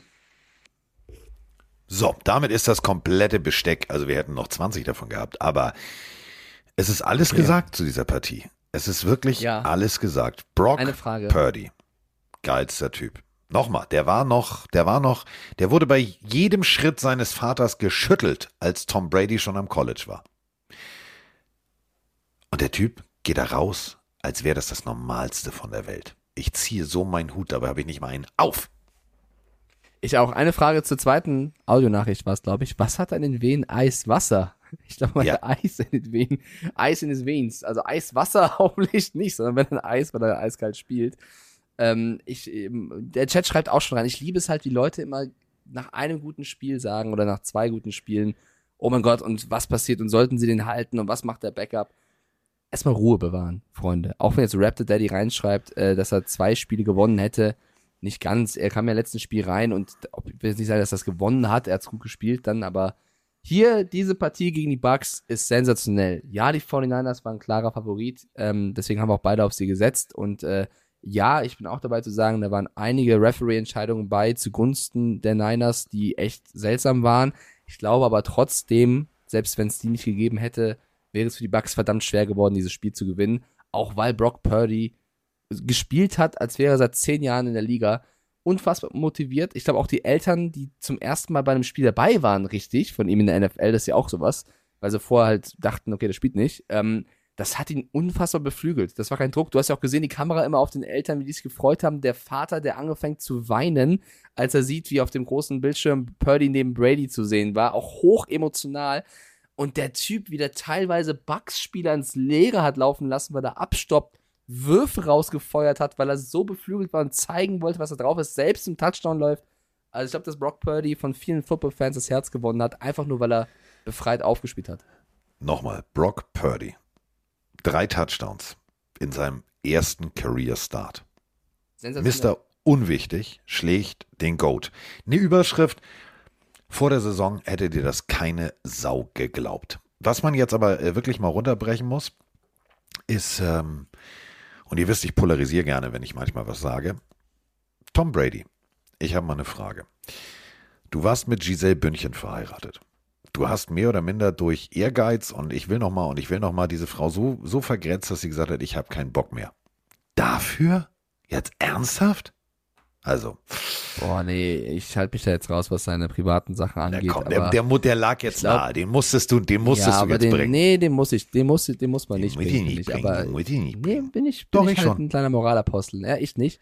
Ähm, ich glaube, dass Brady einfach auch echt, also das tut einfach weh. Ich meine, sie zeigen immer in Ansätzen, dass es funktioniert. Es ist für sehr viele, ähnlich wie bei den Rams, so ein bisschen ein Rätsel, warum sie so viel Talent nicht nutzen, was sie überall haben. Klar, die Niners Defense ist brutal stark und es war ja vor, uns vorher auch allen klar, aber trotzdem in allen Belangen dann so unterzugehen ähm, gegen einen Rookie-Quarterback, ja, äh, ich glaube, dass davon unabhängig die Niners einfach ein starkes Team sind, jetzt hoffen, dass Debo Samuel nicht zu äh, schwer verletzt ist. Das ist auch Und da Thema, muss ich jetzt aber mal kurz, kurz wirklich äh, Kritik äußern. Und zwar echt Kritik äußern. Äh, Jerry Rice hat es äh, hat's auch ge getwittert und hat auch seine Wut äh, via Social Media rausgelassen. Er hat gesagt, Alter, hör doch mal auf, Skillplayer immer bei Läufen durch die Mitte zu benutzen. Ähm, Debo Samuel ist nicht die klassische Kategorie Derrick Henry. Das ist er nicht. Und wenn du klassischen Lauf durch die Mitte callst, ähm, von einem Running Back mit einem Fullback gegebenenfalls vorneweg, also Jacobs hinter Jakob Johnson her zum Beispiel bei den Raiders, dann ist es ein anderes Schemata. Da ist, sind die Laufwege andere, da sind die Einfallwinkel eines, eines D-Liners zum Beispiel ein anderer. Ähm, das musst du dir abgewöhnen. Du machst dir, du spielst, du spielst die Jungs damit kaputt, wenn du sie so durch die Mitte gebrauchst. Wenn McCaffrey da durchgeht als geplanter Lauf, sieht das ganz anders aus. Seht ihr auch in den, in den klassischen Wiederholungen, wie die Leute auf den Ballträger drauffallen. Ich hoffe so sehr, dass Debo Samuel sich nicht schwer verletzt hat. Ähm, es gibt bis jetzt immer noch kein Update. Also ähm, ich drücke gerade wieder auf die Seite, die wir vorhin schon aktualisiert haben. Äh, da steht immer noch nichts Neues und ich finde es ich find's so, so, so schmerzhaft. Und du hast aber da das Zusammen, das, das Teamgefüge gesehen. Jeder Einzelne, egal ob jetzt McGill Jr., also D-Liner, alle rennen aufs Feld, um, um äh, ihm auf diesem Card irgendwie äh, abzuklatschen. Wäre schmerzhaft, wäre für das komplette Teamkonstrukt als auch für die Offense wäre das echt ein Schlag ins Kontor. Ja, au- auf jeden Fall. Wobei ich glaube, dass sie mit McCaffrey auch jemanden haben, der das, äh, also sie können es auffangen, aber es wäre natürlich ein krasser Spieler, der ihnen fehlen würde. Ich verstehe auch die Jerry Rice-Kritik, absolut. Ich habe sie auch gelesen. Ähm, da es eben auffällig ist, wie viele Spieler sich bei diesen Läufen durch die Mitte verletzt haben, mit Trey Lance, Jimmy G, ähm, jetzt Debo Samuel. Auf der anderen Seite ist es aber auch ein Qualitätsmerkmal der Offense von Shanahan zu sagen, man weiß nie, was kommen wird. Auch ein Samuel kann plötzlich mal durch die Mitte starten. Und wie viele Touchdowns haben sie mit so Plays auch schon erzielt? Ich verstehe natürlich, der Rice, der sagt, Alter, du, du verbrennst da unsere Spieler und das ist auffällig. Ist es dieses Jahr ja auch. Aber auf der anderen Seite, ich bin jetzt kein, ich habe da die Statistik nicht parat. Ich weiß jetzt nicht, ob man durch den Lauf durch die Mitte sich immer eher verletzt als bei anderen Sachen. Das ist halt in diesem Jahr extrem auffällig bei den Niners und tut weh. Ich finde trotzdem nach wie vor, dass Shanahan ein guter Coach ist und ich glaube, der will nicht seine Spieler absichtlich sich verletzen lassen. Also der wird das- jetzt nicht das sagen, auf keinen Fall, aber musst- da durch, dann. Das Risiko Also ich ist verstehe höher. Rice, ich verstehe aber auch Shanahan. Ja, also klar, es, es ist, du, das sagst sogar du immer, es ist ein Kontaktsport, auch wenn das Risiko da höher ist. Kollisionssport, so viel Zeit muss sein. Kontaktsport ist Karate. Kollisionssport, richtig. Es kann immer passieren. Es kann auch bei einem Catch passieren. So, deswegen. So. Ja, ich, ich weiß, was Jerry Rice meint. Ich glaube, dass Shanahan seine Spieler auf jeden Fall schützen möchte. Ähm, ich möchte kurz in den Chat sagen, wenn jemand eine andere Meinung hat als ihr, bitte das nicht immer mit Bullshit oder so titulieren, sondern gerne andere Meinungen stehen lassen. Ich bin gespannt, wie man über Brock Purdy spricht. Sollte der jetzt mal ein, zwei Wochen nicht so gut spielen. Ich finde aber jetzt, zu diesem Augenblick, verdient er jegliche Lorbeeren, weil so auch mit einer guten Mannschaft, guten Defense, die er hat, musst du erstmal spielen und ich bin voll auf dem Hype-Train drauf und sag, die Niners können nächste Woche die Playoffs klar machen mit einem Sieg. Und das ist eben genau der Punkt. Springen wir nochmal zurück auf den Beginn der Saison, äh, wo die Kapelle sehr reduziert war. Also Bassist raus, Kontrabandist, Kontrabassist raus, Trommler raus, Beckenspieler raus. Also da war gefühlt nur noch Blockflöte und erste Geige. So. Und jetzt stehen die 49ers 9-4, Platz 1 der Division. Vor Seattle mit 7-6, Arizona mit 4-8 und Los Angeles mit 4-9. Ähm, das Restprogramm der 49ers ist jetzt nicht ohne. Das darf man auch nicht unterschätzen. Das sind jetzt keine, um es mit Mikes Worten zu sagen, Freilose. Jetzt geht's erstmal nach Seattle. Das wird eine harte Nuss. Dann äh, kommen die Commanders. Dann geht es nach Las Vegas und die Saison wird zugemacht zu Hause gegen äh, die Cardinals. Also das sind Mindestens auf jeden zwei Siege. Zwei Also Siege musst du durch. mindestens, mindestens einfahren. Die Niners, die Niners gewinnen die Division. Das wird ich, ist für mich jetzt schon relativ klar. Mit oder ohne Samuel. Die Seahawks wird jetzt so, ne, da können sie schon durchmachen, aber ich finde die zu gut. Ich, die, es wird auch die Frage hier dauernd jede Woche uns schon gestellt. Sind die for real? Können die ins Super Bowl kommen? Ich meine, Mit der doch Defense, ja, Wochen- da kannst du, da kannst Wir du Mike ja, Stiefelhagen schon und Carsten Spengemann spielen lassen in der Offense. Wir haben es doch schon vor Wochen gesagt, dass wir das Potenzial sehen. Das äh, verdichtet sich natürlich mit jedem Sieg, deswegen muss jetzt nicht jede Woche immer neu beantworten. Für mich sind die Niners ähm, eines der stärksten Teams der Conference und ey, in den Playoffs, das ist dann immer nur ein Spiel, auf das es ankommt. Da ist viel Momentum, da ist immer die Frage, wer ist fit, wer ist krank, wer ist verletzt. Äh, Potenzial haben sie auf jeden Fall auch mit Brock Purdy und das, ja, es wird spannend zu sehen, sollte Jimmy G zurückkommen und nehmen wir an, er wäre wirklich fit und nicht angeschlagen, ob die Niners dann ihn starten oder Purdy, der, wenn er diese Leistung hält, wenn ein Faktor wäre. Das ist aber Zukunftsmusik. Jetzt erstmal die, die Playoffs klar machen.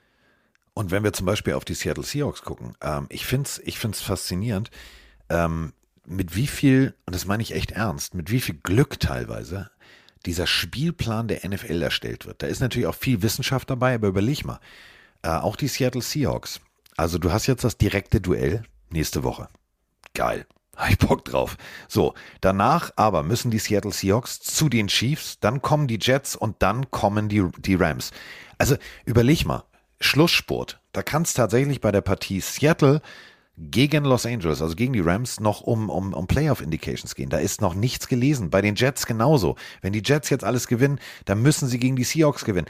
Das ist die letzten Wochen, das wird ein richtig geiler Schlusssport für, für so viele Teams. Und da haben wir als Fans einfach mal das große Glück, dass jede Woche da Partien dabei sind, wo du sagst, hier geht's um alles und äh, da können wir einfach mal coolen Football genießen. Ist doch geil.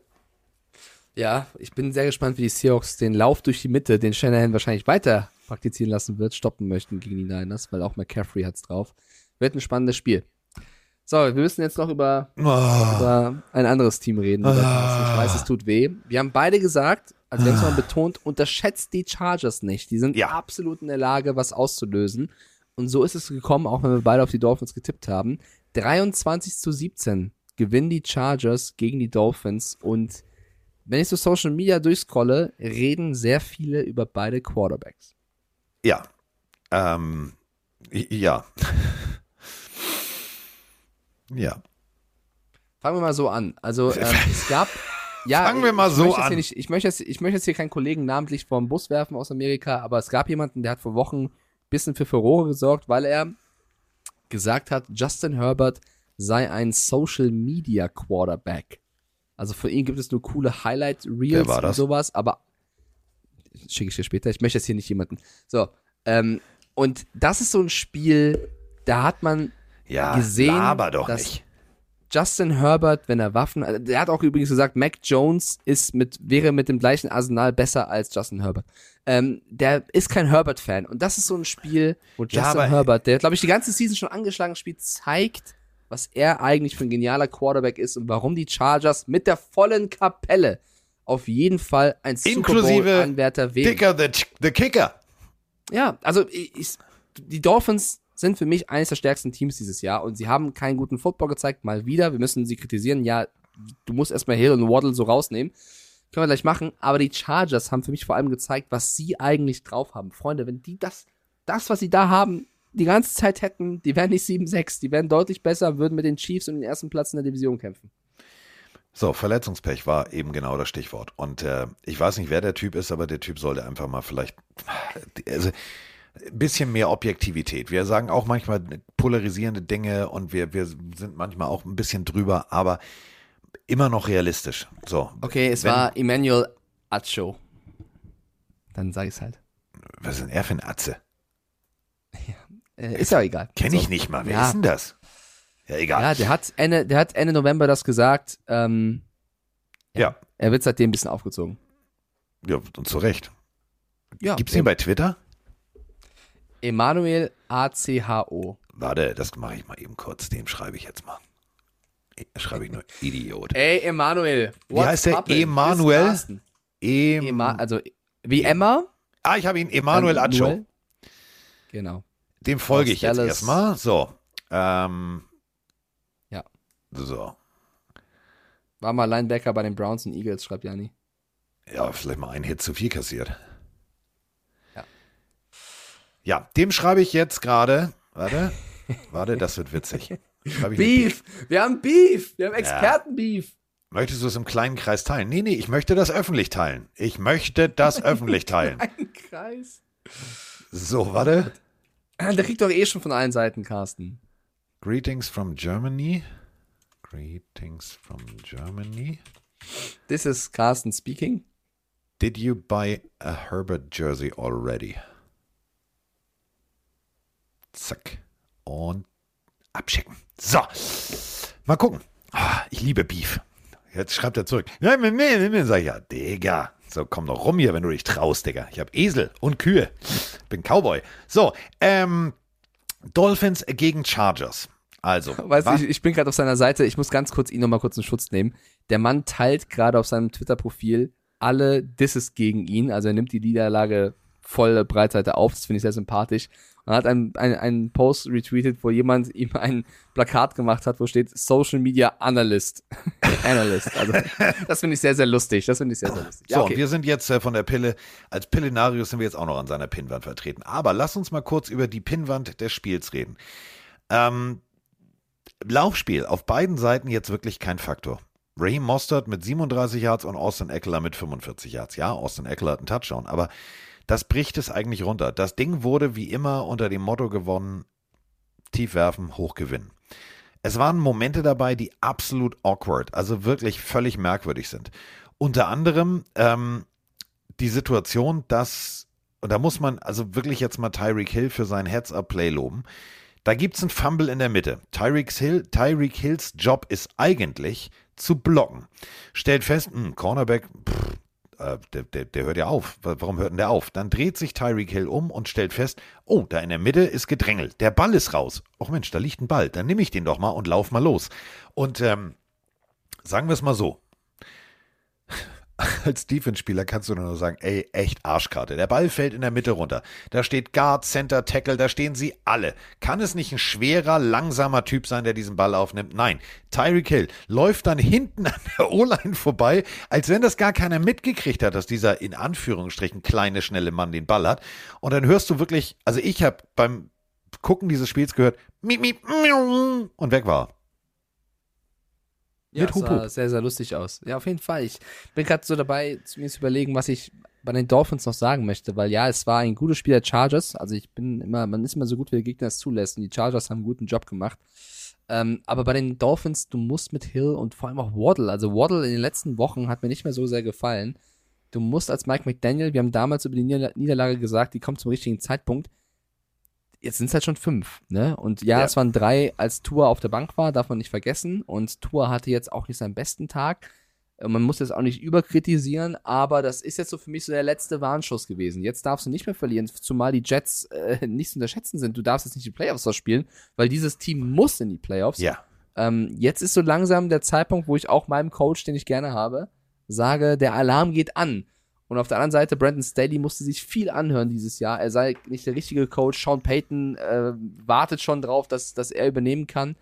Ähm, auch Staley darf man nicht immer überkritisieren. Die haben mit sehr viel Backups dieses Jahr gespielt. Das muss man hier jede Woche sagen, Und auch Leute jetzt in dieser Partie, ne? Also defense-technisch fehlten wieder zwei, drei Leute. Zwei, drei Leute sind wieder der Partie raus. Und dafür muss man sagen, wenn du, wenn du Tour ähm, im zwei, in der zweiten Hälfte komplett ad absurdum führst, das System ähm, von Coach McDaniel ad absurdum führst, dann muss man ganz ehrlich sagen, kann, kann da was gehen. Einziges Problem aus, aus Sicht der Dolphins, herzlichen Glückwunsch, es geht nach Buffalo in die Kälte und gegen die Buffalo Bills, die wahrscheinlich sehr viel Wut nach der Jets-Partie im Bauch haben. Das wird, glaube ich, am ekelhaft. kommenden Spieltag ein geiles Spiel. Ja, es wird ekelhaft. Also da müssen die Dolphins echt aufpassen, weil jetzt sind sie so ein bisschen, es fühlt sich so an, so ein bisschen im Strudel.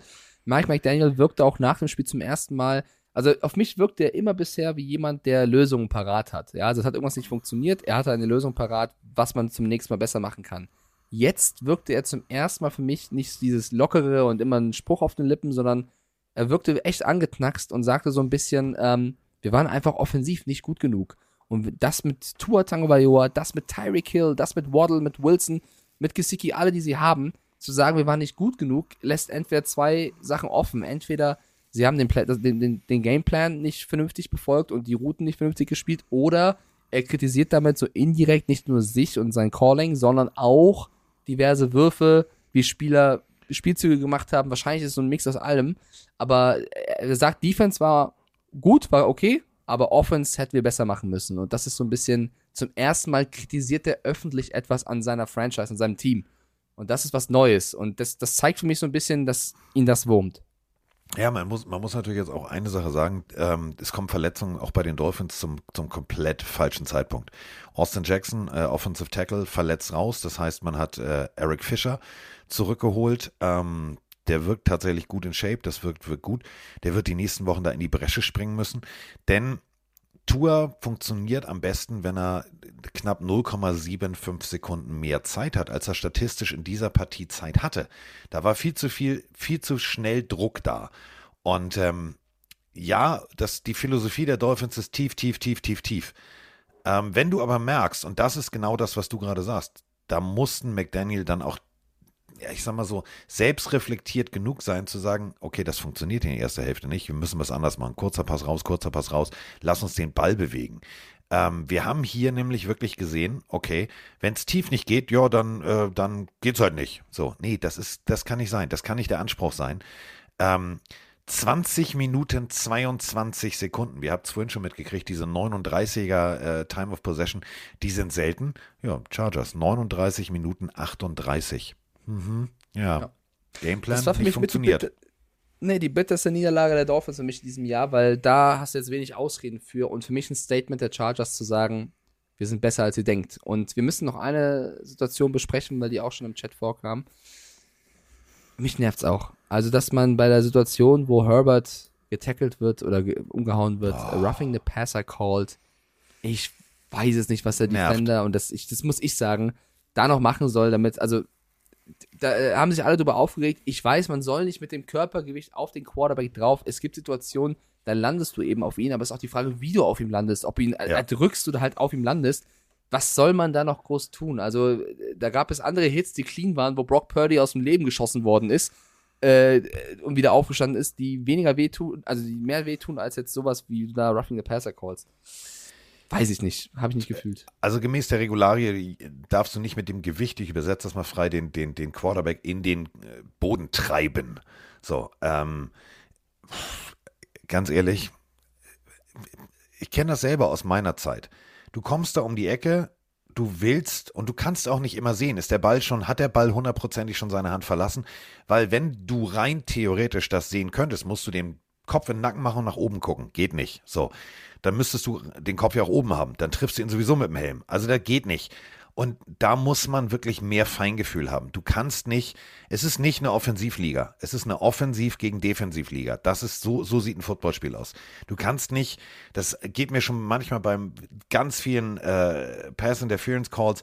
Du siehst ganz offensichtlich, der, der, der Offenspieler pusht und macht und steigt da mehr oder minder Huckepack auf den Defense-Spieler rauf.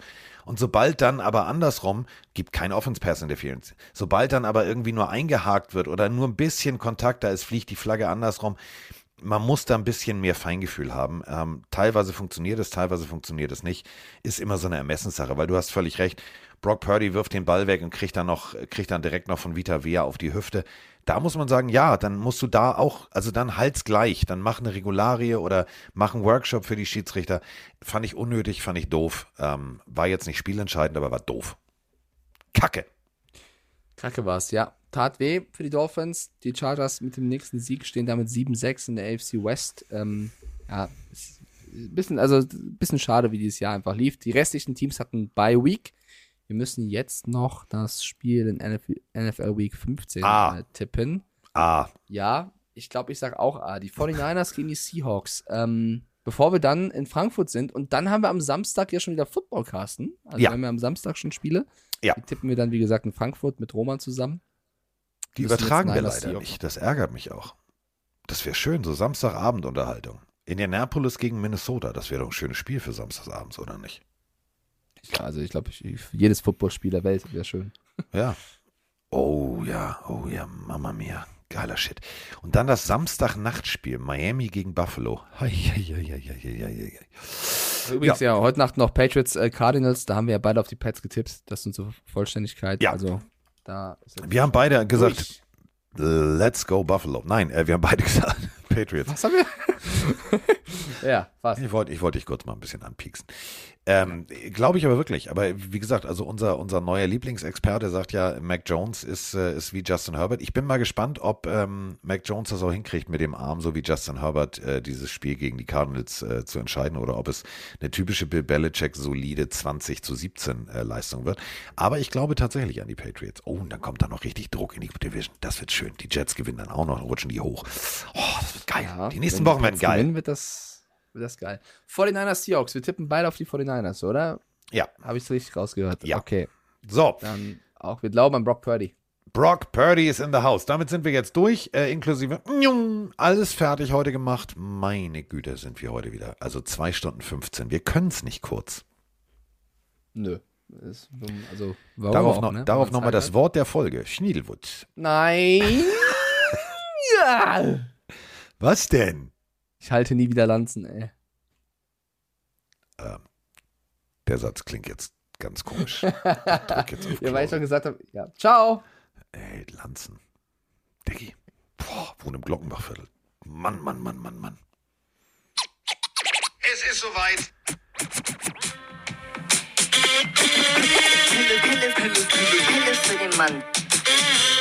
Die Pille, Pille, Pille, Pille, Pille für den Mann. Carsten Sprengemann. Weichstiefladen.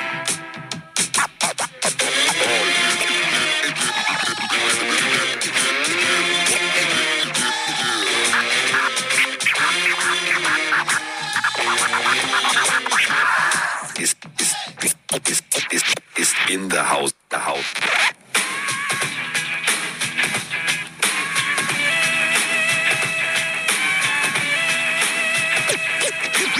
Wir sind jetzt raus. Tschüss.